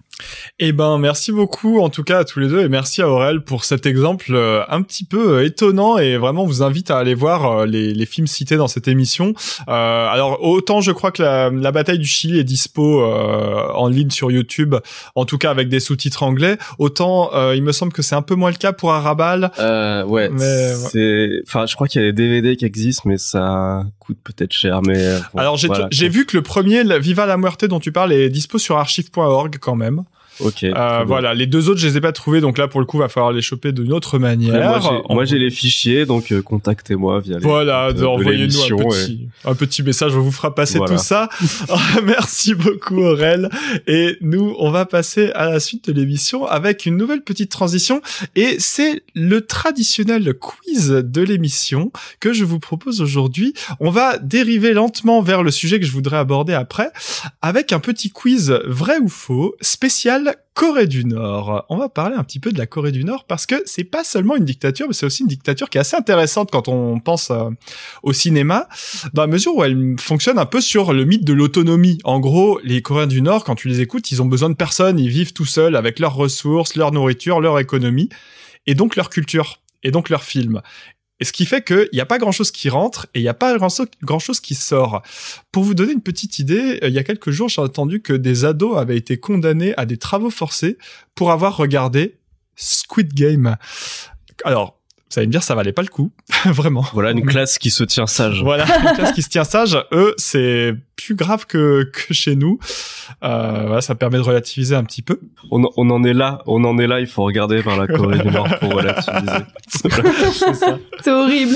Donc, Arrêtez. donc non seulement les, les Coréens du Nord ont pas eu la chance de voir Squid Game, on les plaint vraiment beaucoup, et du coup on connaît pas non plus nous leurs films parce que euh, bah c'est des films un peu bizarres, c'est pas le même système et tout ça. Et du coup, j'ai- ça m'a fait penser à un petit un petit jeu. Je vous propose ce principe, je vous donne 10 synopsis de films coréens du Nord. Vous devez deviner s'il s'agit d'un vrai film Ok. ou d'un fake que j'ai inventé moi-même. Ok. Une petite question avant. Vas-y, Du dis-moi. coup, euh, du coup, le, le cinéma euh, Corée du Nord va être euh, forcément très, très, très politique? Bah forcément, il va être assez euh, souvent très marqué par l'idéologie officielle du pouvoir. Les studios sont nationalisés là-bas, hein, c'est ça? Ouais, exactement. cinéma d'État, ouais. Exactement. Et, euh, et d'ailleurs, euh, Kim Jong-il, donc le père du dictateur actuel Kim Jong-un, euh, a été un théoricien du cinéma. Il a été en charge du département de vrai. propagande de son père, à l'époque où c'était son père sur le trône. Et lui, il a écrit un bouquin qui s'appelle, je crois, Sur le cinéma ou quelque chose comme ça, où il donne son sa vision de ce que doit être le cinéma en Corée du Nord. Donc, pour vous dire un petit peu euh, dans quel degré euh, on est. Alors, est-ce que vous êtes prêts? Eh ben, allons-y. Ouais, ouais. eh ben c'est parti. Premier synopsis, euh, je vous le lis et vous devez deviner donc s'il s'agit d'un vrai ou d'un faux. Pendant l'occupation, trois espions coréens surveillent les agissements des militaires japonais et américains stationnés à Séoul, avant donc euh, la, la division en deux de la Corée.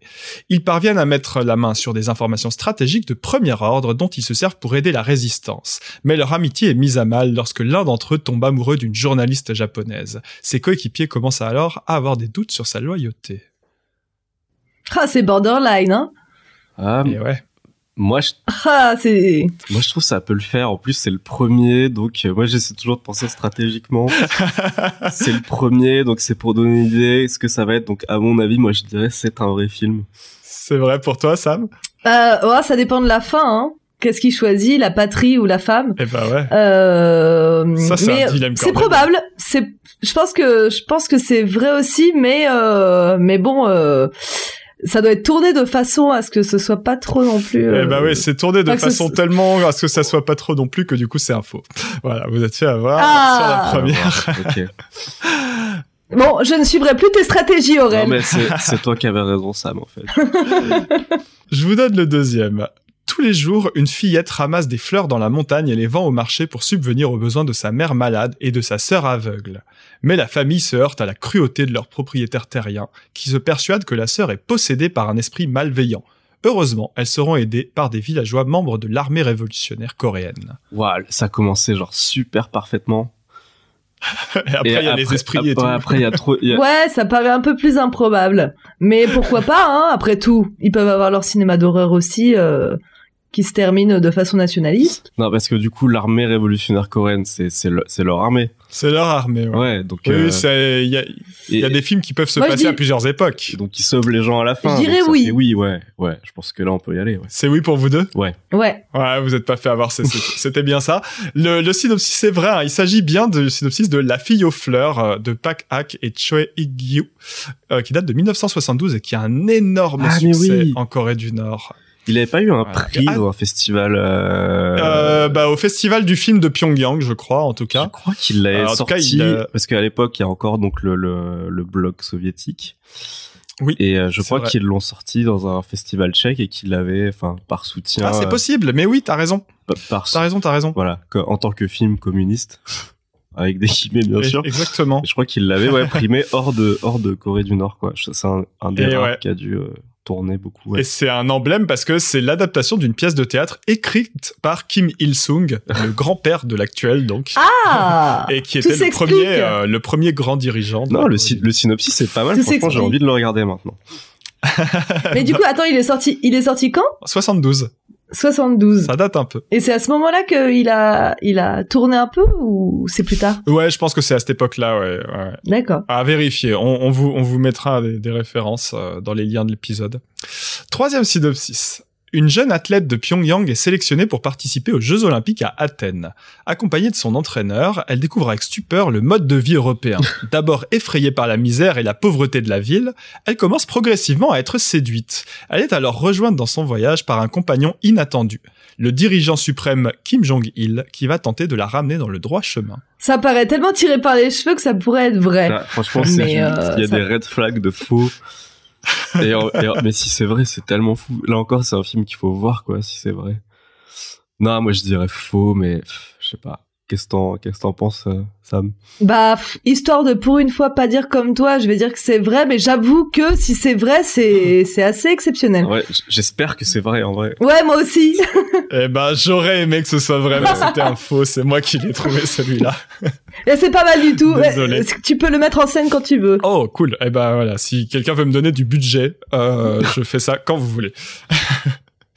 Alors, quatrième euh, question. Au XVIe siècle, des paysans accablés par la famille se réunissent pour demander une suspension des taxes auprès de leur seigneur. Mais ce dernier est méfiant. Il décide d'envoyer sa fille comme servante pour espionner les villageois et vérifier qu'ils disent la vérité. La fille découvre alors les difficultés de la vie paysanne et se retourne contre son père. C'est pas improbable? C'est, c'est, c'est, c'est possible, hein. Après, est-ce qu'ils faisaient des, des, re- des vieilles reconstitutions, 16e siècle? Oh, je Je pense. Bah, pas, ils ouais. avaient beaucoup de budget, non? Enfin, ils ont beaucoup de budget pour le ciné. En tout cas, par rapport au nombre de spectateurs qu'ils ont là-bas, il y a pas mal de budget, ouais. Je, Ah, donc je, c'est possible, je alors. parle sans savoir, mais je pense qu'ils ont un gros budget propagande. Ouais, donc ça leur pose pas de soucis d'avoir des costumes, euh, des trucs. ouais, pff, je sais, franchement, c'est. Moi, je dirais oui, est- parce que. Ouais, moi je vais dire oui aussi, hop. Allez, c'est vrai pour vous deux. Eh ben, vous avez tous les deux tort. C'était faux, mais je suis assez fier de celui-là. Je crois qu'il était crédible. Alors, le truc qui est pas crédible en vrai, c'est que euh, se retourner contre son père, ça se fait pas trop là-bas. Oui, ouais, non, c'est vrai, euh, faut, part faut être ça. plus attentif. Ouais, ouais. C'est vrai, c'est vrai. tout, truc. C'est subtil. Cinquième question. Une jeune étudiante utilise tout son temps libre pour aider trois enfants orphelins. Mais la grande sœur de la famille n'accepte pas son aide qu'elle prend pour de la pitié. Un long chemin s'engage avant que les enfants n'acceptent de la reconnaître comme une véritable mère de substitution et former une famille digne de ce nom. Et Du coup, c'est, ça veut dire que c'est un couple lesbien. Euh, non, non, non, c'est une jeune étudiante qui aide des orphelins qui n'ont pas de famille, euh, en- enfin qui n'ont pas de lien familial D'accord, mais la, la sœur, elle fait pas. elle. La sœur, elle est parmi les enfants, elle est pas, euh, c'est pas la grande sœur. Oui, oui, euh. la sœur de, des- des enfants, ouais. D'accord. Ouais, bah du coup, il y a pas de père. Là, tu nous as mis le doute. Il y a pas de père, c'est vrai. Pareil, c'est pas improbable hein, comme synopsis, mais euh, Bah, qu'est-ce que t'en penses, toi on, imagine que c'est un autre père de substitution qui vient prendre le relais. Ils ont ce qu'il faut Mmh, normalement. C'est pas bête. Donc, euh, Suivez mon regard. on peut imaginer ça, ouais. Que... C'est un autre père qui vient prendre le relais. Un petit. Alors, qu'est-ce que vous dites père. Partons sur oui, non? Ouais, pff, ouais, je dirais oui aussi. Et c'est, vous avez raison, c'est bien The Story of Our Home, euh, l'histoire de notre maison, euh, qui est sorti en 2016, euh, un vrai film nord-coréen. Je vous donne le suivant. Une danseuse chinoise est envoyée en Corée du Nord pour étudier auprès d'une spécialiste de la danse traditionnelle. Là, elle va apprendre à mettre de côté son égoïsme et à s'ouvrir aux autres dans sa vie comme dans son art, jusqu'à gagner sa place comme danseuse dans un spectacle gigantesque donné en l'honneur du président Kim. Parce que les Chinois sont égoïstes. C'est ça le message du film Parce que tous les autres peuples sont égoïstes. Je sais plus. On s'est tellement trompé. Moi j'ai noté tradition, collectif et spectacle gigantesque. Mais il y a un truc avec le, ouais, je, je me souviens plus du début du synopsis du coup. Mais euh, dans les dans les mots clés ça passe. Mais je sais pas. Ça passe pour toi, Sam? Ouf. Ouais, euh... ouais, ça, ça passe, mais c'est bon. Vu que la dernière fois on s'est trompé quand il y avait le le, le chef suprême. Euh... Est-ce que cette fois ils vont le représenter? Eh, bah Ça c'est une bonne question d'ailleurs. Est-ce qu'ils le Ouais. représentent beaucoup ou pas au cinéma? Ah, c'est pas bête, c'est bien stratégique. Bon, euh, pour cette question, je vais dire euh... ouais, je dirais oui. On va voir s'ils le représentent ou pas. Et ouais, c'était bien oui. Il le représente pas mal et là c'est dans un film de 2012 qui s'appelle Meet in Pyongyang, tout simplement, et qui donc euh, vise à, à montrer aux Occidentaux qu'ils devraient s'inspirer un peu plus de la Corée du Nord. Enfin, aux Occidentaux, pour eux, les Chinois en, en l'occurrence. Ça, ça fait réfléchir. Il doit y avoir une pression de fou pour l'acteur qui doit jouer euh, le leader. euh. J'imagine, alors j'avoue, j'ai pas vu le film, je sais pas s'il est, pré- il est hum, présent en vrai ou pas, mais à vérifier. J'ai lu un article sur cinéma nord-coréen en préparant l'émission où il disait que euh, la présence du dirigeant était tout le temps suggérée. Ah oui. Bah, et euh, pas au moins après, euh, encore une fois, je, là, je, c'est une source de. Après, il y a déjà son Je- portrait partout, donc il n'y a pas besoin Voilà. qu'il y ait l'acteur, en fait. bon. Euh, le suivant va vous plaire. Un vieux forgeron sculpte une figurine de monstre à l'aide de grains de riz. Quand elle entre en contact avec le sang de sa fille, la figurine prend vie et se transforme en un monstre de métal géant. Les paysans sont d'abord terrifiés, mais très vite, le monstre accepte de les aider à combattre la monarchie pour instaurer une société plus juste. Ah, j'espère vraiment que ce film existe, mais euh, hélas, j'ai peur que non. Ah bah c'est vrai que là, s'il sort de ton cerveau, tu es un génie. C'est ouais, moi aussi, je, je voudrais Allez, le ça voir. me fait plaisir Si- que vous disiez ça. Si c'est faux, ta, ta reconversion est, est, est toute, euh, est toute trouvée. hein. euh, non, non. Côté un peu version euh, nord-coréenne du mythe du golem qui me plaît beaucoup, mais euh, je, je pense que c'est, euh, je pense que ça n'existe pas, hélas. Et toi, Sam? Euh, ouais, je pense que tu as été honoré qu'on dise que si ça venait de ton cerveau, tu serais content. Donc je pense que c'est faux aussi. Mais pourtant, c'est vrai. Non. Il s'agit d'un vrai film de Alors- 85 qui s'appelle Pulgasari. Le Pulgasari. Pulgasari. de Shin Sang-ok. Pour l'anecdote, c'est un cinéaste sud-coréen qui a été kidnappé par le régime nord-coréen pour venir faire des films en Corée du Nord parce que il avait du talent manifestement et donc il fait cette espèce de Godzilla euh, communiste euh, un peu perché. J'ai vu quelques images, ça a l'air superbe, vraiment. formidable. Godzilla Euh, communiste, euh, euh, tout pour nous plaire, quoi. Ouais, exactement. Le problème, c'est que je vais Euh, passer mes deux prochaines semaines à essayer de trouver ce film. Quoi. Allez, on continue. Un jeune homme tombe amoureux d'une ouvrière qui travaille à moderniser son village natal. Pour gagner son cœur, il lui tente de lui faire découvrir la vie à Pyongyang. Mais la jeune femme, encouragée par les directives du gouvernement pour limiter l'exode rural, décide de renoncer à l'amour et de rester fidèle à son lieu de naissance. Oh, c'est vrai ça. Ah ouais, c'est, c'est, trop sage pour que tu l'aies, pour que tu l'aies inventé. C'est vrai, c'est trop sage. J'aurais dû corser un peu le jeu. Ça, c'est bien un vrai ouais, film. sûr. Il, s'a- il s'appelle euh, Moi dans un futur proche et, euh, et c'est réalisé en 97. Et bizarrement, il donne moins envie que le précédent. Eh ben oui, il est, il célèbre que- dans l'histoire du cinéma pour euh, euh, justement montrer une folle abondance de nourriture alors qu'il sort juste pile au moment d'une des plus grandes famines de l'histoire de la Corée du Nord. Comme quoi, c'est un cinéma qui est quand même très en décalage. Voilà, exactement. Euh, avant dernière question, allez, dans cette série de quatre films, on suit un groupe d'ouvriers d'une usine de métallurgie à Kaechon au milieu des années 30 jusqu'à la proclamation de la République populaire de Corée en 48. Les films retracent le rôle historique des comités d'action ouvriers, leur lien avec les groupes de résistance à l'occupation japonaise, mais aussi les risques de représailles et les oppositions au sein du mouvement. Il y a beaucoup de Wow. détails pour que ce soit inventé, mais en même temps, euh, tu aurais pu aussi euh, farfouillé pour euh, nous piéger. Je suis un homme qui aime le détail. Ah ouais, en même temps, ça passe. Franchement, c'est bien écrit. Ouais. c'est très dur, là. Ouais. Là, c'est du 50-50. Hein. Bon, si tu veux, on essaye tous les deux. Euh, l'un des deux dit oui, l'autre dit non. Ouais. Oh, bonne stratégie. Est-ce qu'on comptait les scores déjà, non? Non, on n'a pas compté. Ouais, bah moi je dis, euh, je dis oui. Allez, bah je vais dire non, mais je, je suis curieuse de savoir la réponse. Eh ben, c'est Sam qui a raison, c'était un faux. Ah bah bravo euh, Bravo Merci. ouais, super bien. ah ouais Vous avez envie d'être réinvité, vous. toi, t'as envie d'être invité en Corée du Nord. Hein. Ouais, ouais, j'espère. Ah bah là, ils vont te faire un contrat, euh, prochain réalisateur. Euh, T'as les meilleurs synopsis pour eux. Un petit dernier pour la route. Avec Allez. Ouvrière dans une mine de charbon, Kim rêve de devenir acrobate, mais son ambition est refroidie lors de sa rencontre avec son idole, un trapéziste célèbre qui se révèle arrogant et méprisant avec elle. Elle décide malgré tout de ne pas se laisser abattre et de poursuivre son rêve d'évoluer un jour dans les airs. Il y a toujours beaucoup de sport. Hein. Il y a du sport, c'est vrai. C'est bizarre que le, trapéziste célèbre soit arrogant et tout, parce que j'imagine qu'ils ont pas un enfin les stars ça doit être un peu contrôlé et tout enfin les quand t'es star en Corée du Nord tu dois avoir un ensemble de valeurs euh, correspondantes au régime je sais pas bah je pense ouais au minimum sais peut-être je peut-être je surréfléchis beaucoup hein, là-dessus mais ah, j'essaye de hein. j'essaye de chercher dans les détails donc euh, moi je dirais non mais en même temps j'ai pas été super fort donc euh. bah ouais, j'avoue que je ouais c'est tu nous mets le doute à chaque fois quand même hein. bah oui c'est mon métier j'ai envie de dire non aussi parce que du coup, euh, ouais, ça me paraît un peu tiré par les cheveux, mais. Euh...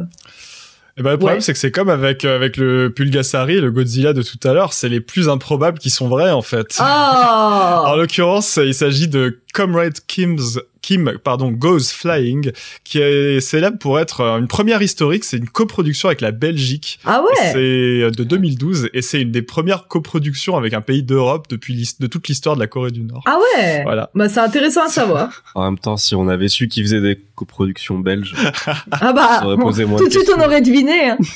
voilà c'est ça. Donc oui en fait c'est ça qui est bizarre c'est que c'est un cinéma qui est tellement loin de nous. Vous voyez on se fait avoir il y a des trucs euh, qui sonnent faux totalement faux et qui sont absolument vrai. C'est ça qui m'a donné l'idée de, ce quiz. Non, c'était très bien. Euh, j'espère que ça vous a plu. Ah bah, c'était nickel. Mais finalement, il y a pas mal de ces synopsis qui pourraient très bien être des synopsis de films en France euh, qui passeraient, hein, finalement. Eh ben là, écoutez, on a 4-5 films à réaliser. Là, moi, vous me filez un peu de budget, une caméra et des acteurs qui, qui sont pas trop nuls. Euh, on fait ça, hein, c'est parti. Moi, j'ai du temps, je suis au chômage.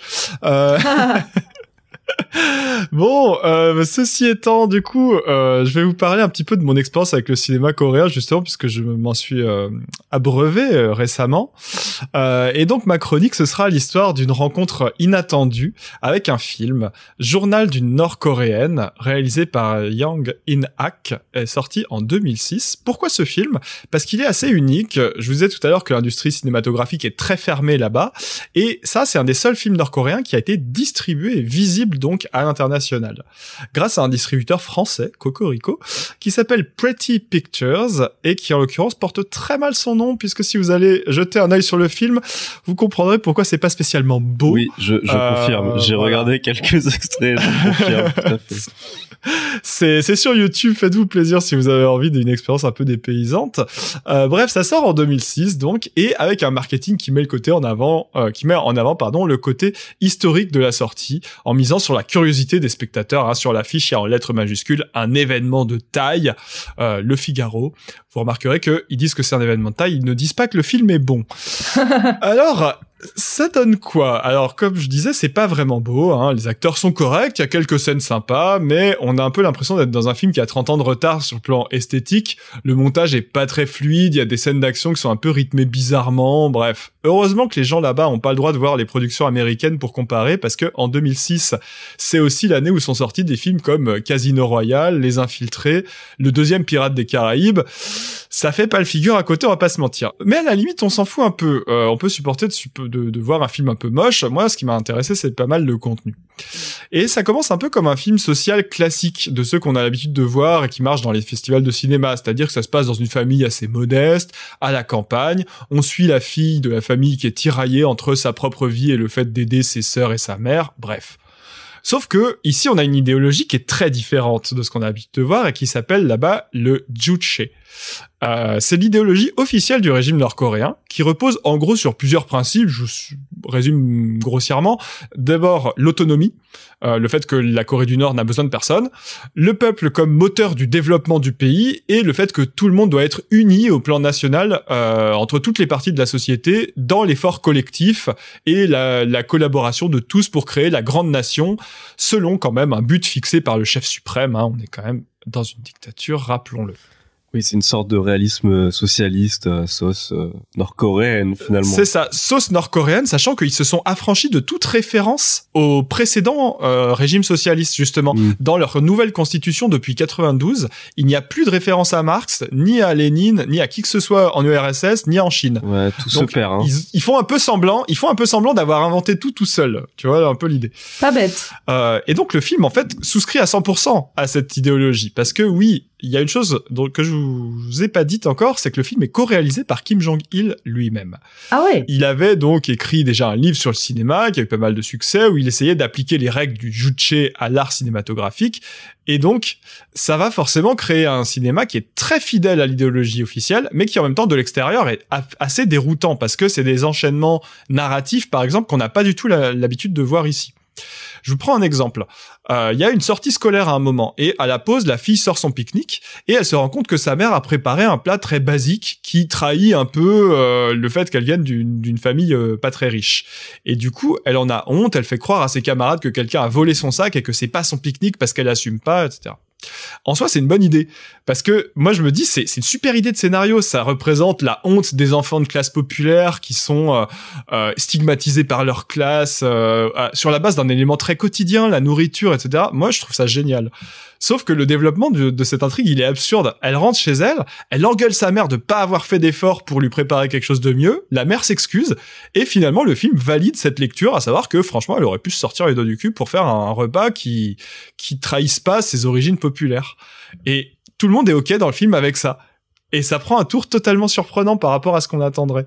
Euh, autre effet intéressant, comme le Juche est une idéologie de l'unité, il n'y a pas de conflit entre les classes sociales. C'est un, des points qui est super important dans le livre, d'ailleurs sur le cinéma de Kim. Les films ne doivent pas représenter des conflits sociaux parce que toute critique de la société serait interprétée comme une critique du régime.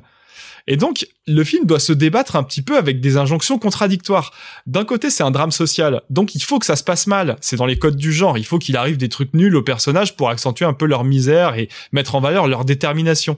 Mais de l'autre côté, il faut que ce soit des éléments qui ne mettent pas en cause le système, parce que ça remettrait en cause le dirigeant. Et du coup, les péripéties, c'est un peu des événements arbitraires ou de la, de la simple malchance. Par exemple, il y a tout un truc au début du film autour des accidents domestiques. La petite sœur de l'héroïne se brûle la bouche en goûtant des bonbons de pommes de terre. Alors ça a l'air d'être un truc qu'on fait là-bas. Mais c'est pour ça, c'est vraiment toujours la faute des mères en fait. Ah ouais, mais alors la mère déjà, elle tient mal sa maisonnée parce que c'est bah qu'il y a oui. des accidents domestiques à toutes les scènes quoi. Alors pareil, un peu plus tard, il y a un interrupteur qui crame sans raison apparente et du coup la famille est obligée de se précipiter pour arrêter l'incendie, etc. Ça leur complique la vie, mais ça débouche sur rien en termes politiques, c'est-à-dire pas de discours sur euh, la précarité, euh, le fait que les logements sont vétustes, etc. En fait, à chaque fois, le film freine au dernier moment pour éviter de politiser les événements.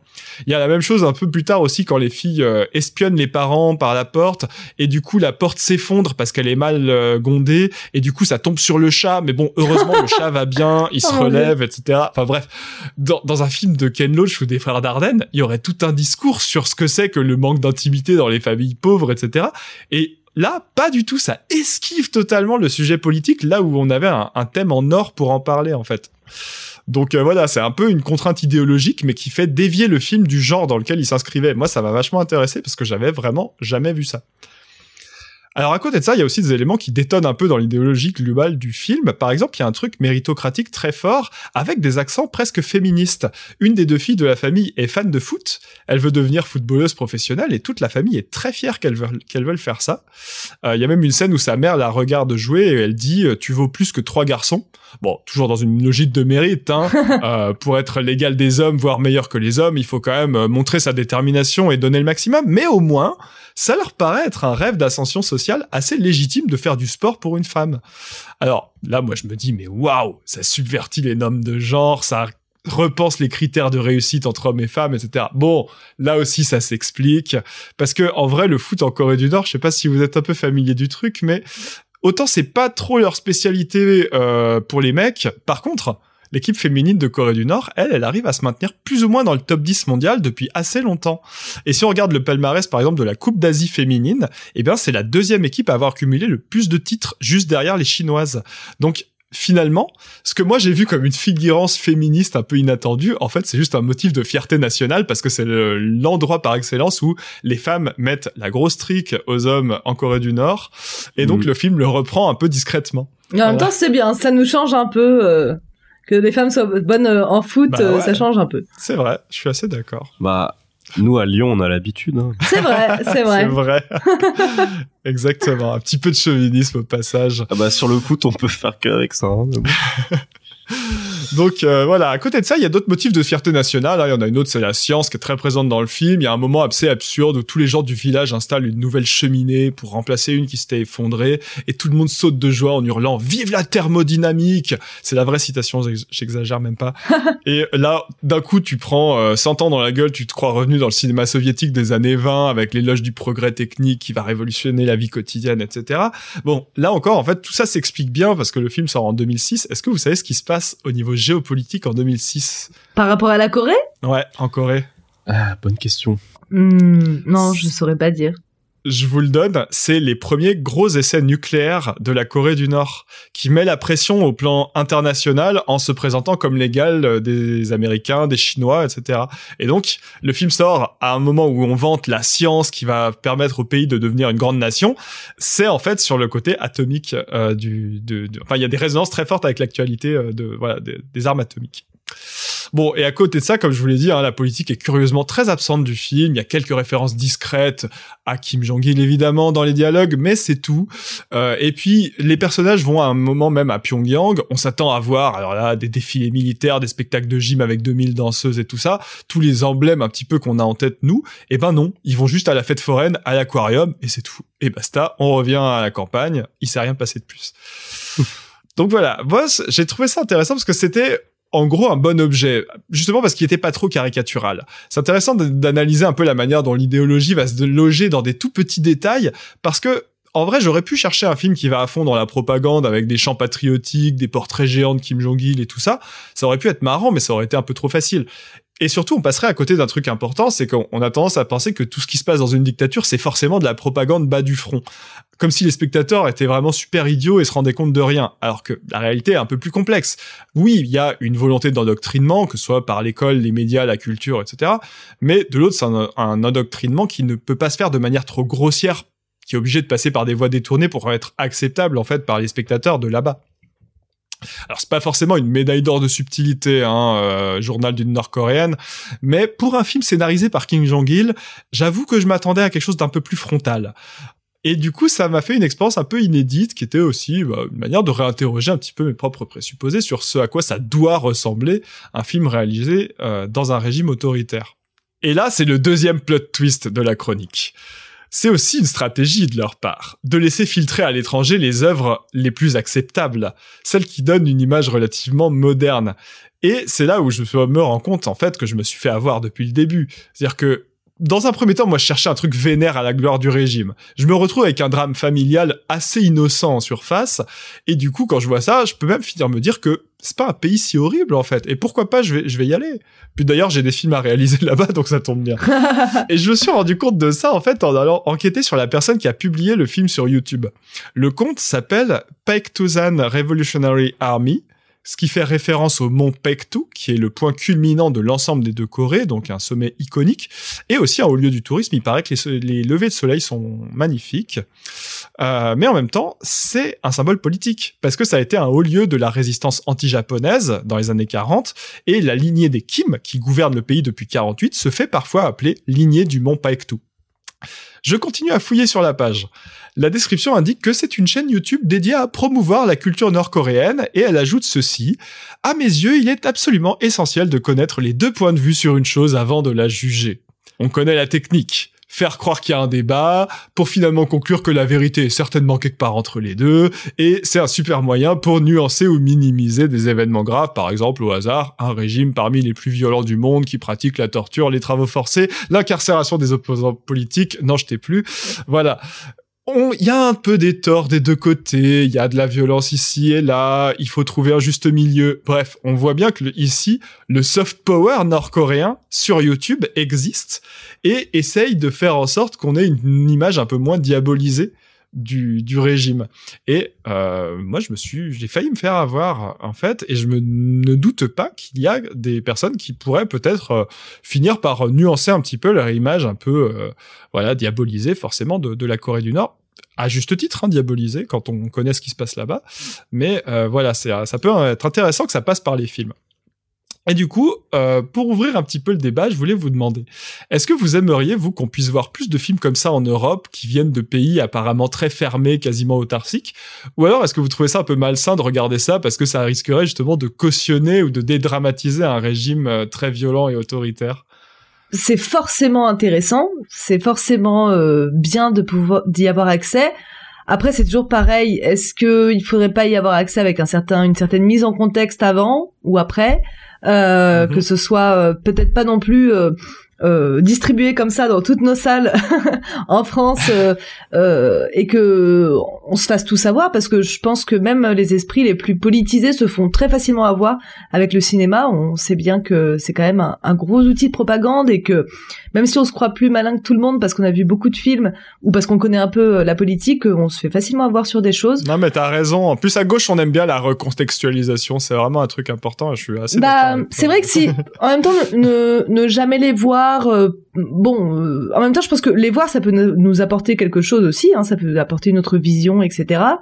Et après, voilà, c'est vrai que les voir sans aucune mise en contexte, on peut se faire avoir aussi. Ouais, c'est une question intéressante, mais ouais, c'est pas si simple. Euh, oui, non, forcément, j'ai pas grand chose à, rajouter. Je pense que la question de la recontextualisation est, essentielle, à plus forte raison si c'est des films qui émanent d'entreprises de production qui sont nationalisées, enfin, ce qui sous-entend assez clairement là, enfin il y a des red flags films de propagande forcément. Ah bah forcément il y en a partout. Oui. vous aviez quoi comme présupposé vous sur la Corée du Nord avant euh, qu'on en parle, qu'on fasse un peu des recherches là-dessus et tout pour l'émission? Moi j'ai regardé les premières euh, 10 minutes du film dont tu as parlé qui est donc sur YouTube. J'ai pas réussi j'avoue à faire plus. Franchement bravo à toi. c'est déjà pas mal. Et j'ai été très marqué, mais de façon très bête, par dans les dix premières secondes, là, une des gamines a un, un, un cartable Mickey, mm. Mickey Mouse. Et euh, je sais pas, c'est dans les dans, voilà, dans les images que j'avais de la, de la Corée du Nord, les, enfin, c'était interdit d'avoir des des cartables Disney quoi. Donc, voilà. Comme quoi ils sont plus tolérants que son, voilà, l'impression. c'est ce qui m'a frappé dans les dans les dix premières secondes du film. Moi je c'est plutôt le l'impression qu'en fait on, on, parle beaucoup. Enfin c'est quand on s'intéresse au cinéma on entend beaucoup beaucoup parler du cinéma de Corée du Nord, mais finalement euh, on voit presque jamais de films. Moi, très sincèrement, là, si j'y, enfin, parce que j'y ai pas vraiment réfléchi, je vous avoue, avant l'émission, je pense que j'ai jamais vu un film de Corée du Nord et euh, de fiction en tout cas. Mhm. Et, euh, et c'est vrai que voilà, on, on, entend beaucoup parler de ce cinéma-là, et finalement, on, on le connaît pas du tout. Donc euh, oui, c'est un peu peut-être euh, le cliché que j'aurais, c'est que voilà, il y a beaucoup de choses qui se font là-bas, qui seraient justement, euh, bah voilà, hyper intéressantes à analyser et à remettre dans leur contexte, etc. Mais finalement, on n'y a pas accès, quoi. Donc, enfin en tout cas, il faut vraiment euh, aller rechercher. Quoi. Mais moi, je suis d'accord avec toi. Moi, j'avais jamais vu une seule image euh, produite là-bas euh, de cinéma. Ça, c'est clair avant de, de mm. faire cette émission. Moi non plus. C'est pour ça que ça m'a intéressé. C'était vrai, une vraie expérience, quoi. Ça, qui, qui, qui te force à réfléchir à ce que tu attendais de, de ce genre de film. Est-ce que après, est-ce qu'on a vu des films euh, aussi de, de propagande sans s'en rendre compte, euh, pas forcément de de pays dits en dictature et voilà très certainement on a certainement vu ah, plein bah de films qui nous imposaient des je parle de films très politiques hein pas puis au-delà de la dictature est-ce qu'il y a une est-ce qu'il y a une bonne et une mauvaise propagande? Moi quand c'est Eisenstein par exemple ça me dérange pas du tout. Oui de regarder des, ouais, mais c'est aussi parce qu'on sait qu'Eisenstein il, il avait euh, une espèce de vision un peu idéalisée du communisme qui était pas du tout celle de Staline mm. à l'époque d'ailleurs ça a pas mal frité entre les deux euh, donc euh, c'est aussi pour ça qu'on l'accepte plus facilement parce qu'il était en rupture avec son avec ce régime autoritaire sous lequel il était. Oui. Et puis, il était euh, actif. Puis il n'y avait pas trop encore le. Ouais, c'est pas vraiment du réalisme euh, socialiste, c'est sûr. En tout cas, ouais, euh, on gagnerait peut-être à en voir plus avec une bonne contextualisation derrière. C'est le... nos experts sont arrivés à cette conclusion dans cette émission. Euh, en tout cas, on verra plus de films nord-coréens. On se fait une petite soirée bientôt où on regarde Pulgasari tous ensemble. Ça vous va? Ah bah, Ah bah, Pulga, Pulgasari, c'est exactement plaisir. ce que j'allais dire. Il faut le trouver et le regarder, bien évidemment. Voilà, j'essaierai de le trouver. Je vous tiendrai au courant de, de mon enquête. Bon, en tout cas, merci d'avoir écouté cette petite chronique. On arrive un petit peu à la fin de l'émission. Hein. Ça fait, ça fait un petit peu pleurer, mais c'est pas grave. Il y en aura d'autres. Euh, en ouverture, est-ce que vous avez d'autres conseils, des films, des livres, des BD qui parlent d'une manière ou d'une autre de dictature, qui permettent d'avoir des âmes pour en parler ou d'en rire ou de ce que vous voulez? Là, c'est le moment de tout lâcher. Donnez, euh, donnez les choses que vous aimez. Je sais que Robin voulait parler de Écho d'un sombre empire, le film de Werner Herzog sur Bokassa, donc le charismatique empereur de la République centrafricaine. Mais moi, je l'ai pas vu, et puis comme il est pas là, bah, on pourra pas en parler. Bah, je l'ai pas vu non plus. Pourtant, Ouais. j'aime beaucoup Herzog, mais voilà, encore un Mm. note dans la liste. Ça y est. Sinon, autre, autre chose? je connais beaucoup moins l'Asie, l'Afrique euh, ou même les, documenta- les documentaires ou les fictions euh, européennes. Mais euh, effectivement, sur l'Amérique latine, il y a énormément de choses à voir, autant en documentaire qu'en fiction, euh, sur les dictatures, euh, voilà, de, de- d'Uruguay, de, du Brésil, de l'Argentine, du Chili. Enfin bon, je vais pas faire la liste de toutes les dictatures qu'il y a eu dans en Amérique latine On ces dernières paquet, années. ouais. mais euh, mais en tout cas euh, voilà comme tout à l'heure tu disais euh, Raphaël par rapport à Pino Solanas par exemple euh, en Argentine. Euh, il y a aussi Fernando Biri en Argentine. Euh, il y a Glober Rocha au, au Brésil. Ah et oui, puis au Rocha, Chili au Chili voilà moi je pourrais vous en faire une liste infinie mais il y en a énormément aussi voilà qui qui ont parlé de de- donc il y a Ignacio Agüero par exemple Carlos Flores. Enfin je vais pas vous faire la la liste, mais il y en a beaucoup, beaucoup des réalisateurs qui ont souvent euh, justement tourné dans des conditions dangereuses ou d'exil Mhm. et euh, du coup ou dans la clandestinité. Enfin bon, voilà, des c'est pas seulement un film, c'est aussi euh, un peu un acte de résistance parce que souvent ils se mettaient dans des vraiment des situations extrêmement euh, périlleuses pour eux et pour leur Eh oui. équipe et du coup c'est quand même euh, voilà c'est c'est vrai que c'est quand même un acte de courage d'avoir créé toutes ces choses là à ce moment-là. Allez, allez donc voir euh, tout ça. Euh, Aurel, un petit conseil, un drop? Moi, je vais rester en Europe et je conseillerais euh, un film d'un cinéaste grec qui s'appelle Théo Angelopoulos. Donc, un film de 95 qui s'appelle Le Regard d'Ulysse et c'est vraiment le, le film auquel je penserais directement par rapport à un thème cinéma et dictature. Euh, Angelopoulos, il s'y connaît en dictature puisqu'il commence sa carrière en Grèce au début des années 70 et en Grèce, bah, un peu comme en Espagne en fait hein, avec Ouais. Franco. Il y a un coup d'État euh, militaire, je crois que c'est en 67 ou 68. Donc, C'est ce qu'on appelle la dictature des colonels qui va se poursuivre, encore une fois, un peu comme en Espagne, jusqu'en 74, Eh oui, c'est- 60 C'est celle 74. qui est visée dans, dans Z Et- de Costa Gavras, pas Z, le Z de maintenant, qu'on voit partout, mais l'autre. Oui, Ouais. un autre Z. Exactement, oui, c'est celle-là. Donc c'est vraiment voilà, donc euh, Angelopoulos, c'est une œuvre sur l'exil. Enfin, c'est vraiment travaillé par la question du manque de liberté, de l'oppression, de la recherche de liberté, de l'exil. Euh, voilà, donc il y a plein de réflexions sur l'histoire, sur le cinéma, sur le, le- la politique. Voilà, chose chose qui nous intéresse, me semble-t-il. Très beau teasing. Allez voir ça, allez voir euh, le film de Théo Angelopoulos. Pour ma part, je vous conseillerais juste avant de partir euh, les, les BD de Guy Delisle, un auteur de BD québécois, et notamment celle qui s'appelle Pyongyang, qui raconte son voyage en Corée du Nord où il était là-bas pour superviser une série d'animation. C'est passionnant comme mm, pas mal de choses qu'il écrit, ce monsieur.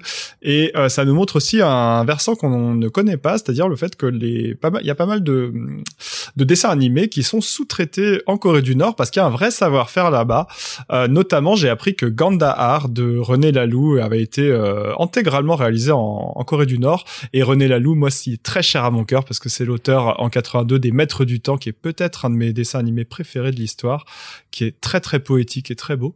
Euh, donc voilà, ça me donne une petite occasion de, de mettre son, son nom dans vos oreilles. Avant euh, de se quitter, où est-ce qu'on vous retrouve tous les deux, Aurel? Où est-ce qu'on peut te retrouver si on a bien aimé ce que tu nous as dit aujourd'hui? On me retrouve pas, vous pouvez taper mon nom. et euh, peut-être trouver des articles que j'ai écrits. C'est bah, bien. S'il y en a qui veulent euh, se confronter à une autre forme. Notamment un article où je développe euh, mes histoires de Pietà et d'Arabal et de Guernica. Ah bah c'est top ça. On ira voir ça. C'est le titre, c'est? La Pietà de Guernica. Ah bah tout simplement. Tout simplement. Allez chercher ça. On peut te trouver sous quel nom du coup? Aurel Rotival. Ok. Voilà. La Pietà de Guernica, Aurel Rotival. Euh, quant à toi, Sam, où est-ce qu'on te retrouve? T'as de l'actualité en ce moment? Donc du coup, bah moi j'ai la, la chaîne YouTube qui s'appelle Vidéodrome. Mais c'est vrai que si on cherche ça sur YouTube, on tombe sur le film de Cronenberg. Donc ce n'était pas du tout un choix judicieux bah, de nom. Euh, donc euh, vous pouvez chercher euh, bah, Vidéodrome euh, Coquet, donc qui mon pseudo.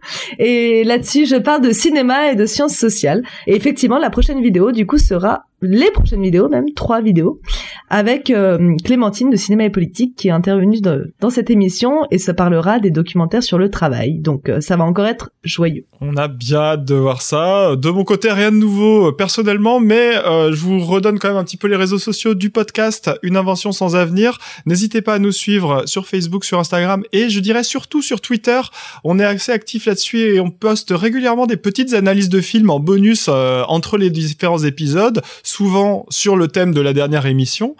Euh, donc voilà, allez allez voir ça si vous avez si vous avez envie d'avoir un petit peu de contenu additionnel. Et puis euh, suivez-nous aussi parce qu'on prépare une surprise un peu spéciale pour les fêtes de fin d'année ou peut-être pour le mois de janvier. Donc suivez-nous sur les différentes plateformes pour être informé de la suite des événements. Euh, sur ce, merci énormément à vous deux d'avoir euh, joué le jeu de cet épisode, d'avoir euh, d'être venu nous parler à l'antenne de, de, tous ces sujets passionnants. On n'aura pas fait le tour en deux heures là, mais euh, on en reparlera une autre une prochaine fois. Ça m'a fait hyper plaisir de vous avoir tous les deux, des nouvelles voix. J'espère que ça vous a plu. Et merci à toi. C'est partagé. Merci beaucoup pour l'invitation. Ouais, c'était un plaisir. Et je pense que Robin est en train de se retourner dans son pseudo sommeil sur une vieille banquette de clinique à Montréal, euh, de ne pas être là. Donc on lui fait évidemment des gros bisous. Envoyez-nous des cœurs pour lui sur les réseaux sociaux. Ouais, grosse pensée. Merci à tous les deux et on se retrouve très bientôt pour un prochain épisode de Une invention sans avenir. À plus tout le monde. Aujourd'hui s'est installée dans notre société l'idée que nous ne serions plus dans une démocratie, qu'il y a une forme de dictature qui s'est installée. Mais allez en dictature La dictature, elle justifie la haine. La dictature, elle justifie la violence pour en sortir. Une dictature, c'est quand les gens sont communistes. Déjà, qu'ils ont froid, avec des chapeaux gris et des chaussures à fermeture éclair. C'est ça, une dictature, Dolores. Si la France, c'est cela, essayez la dictature et vous verrez. D'accord.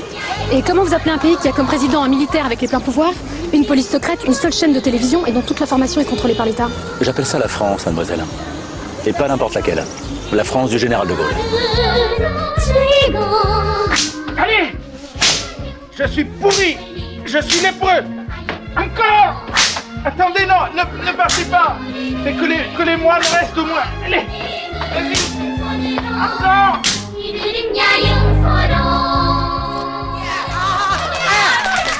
Yuta!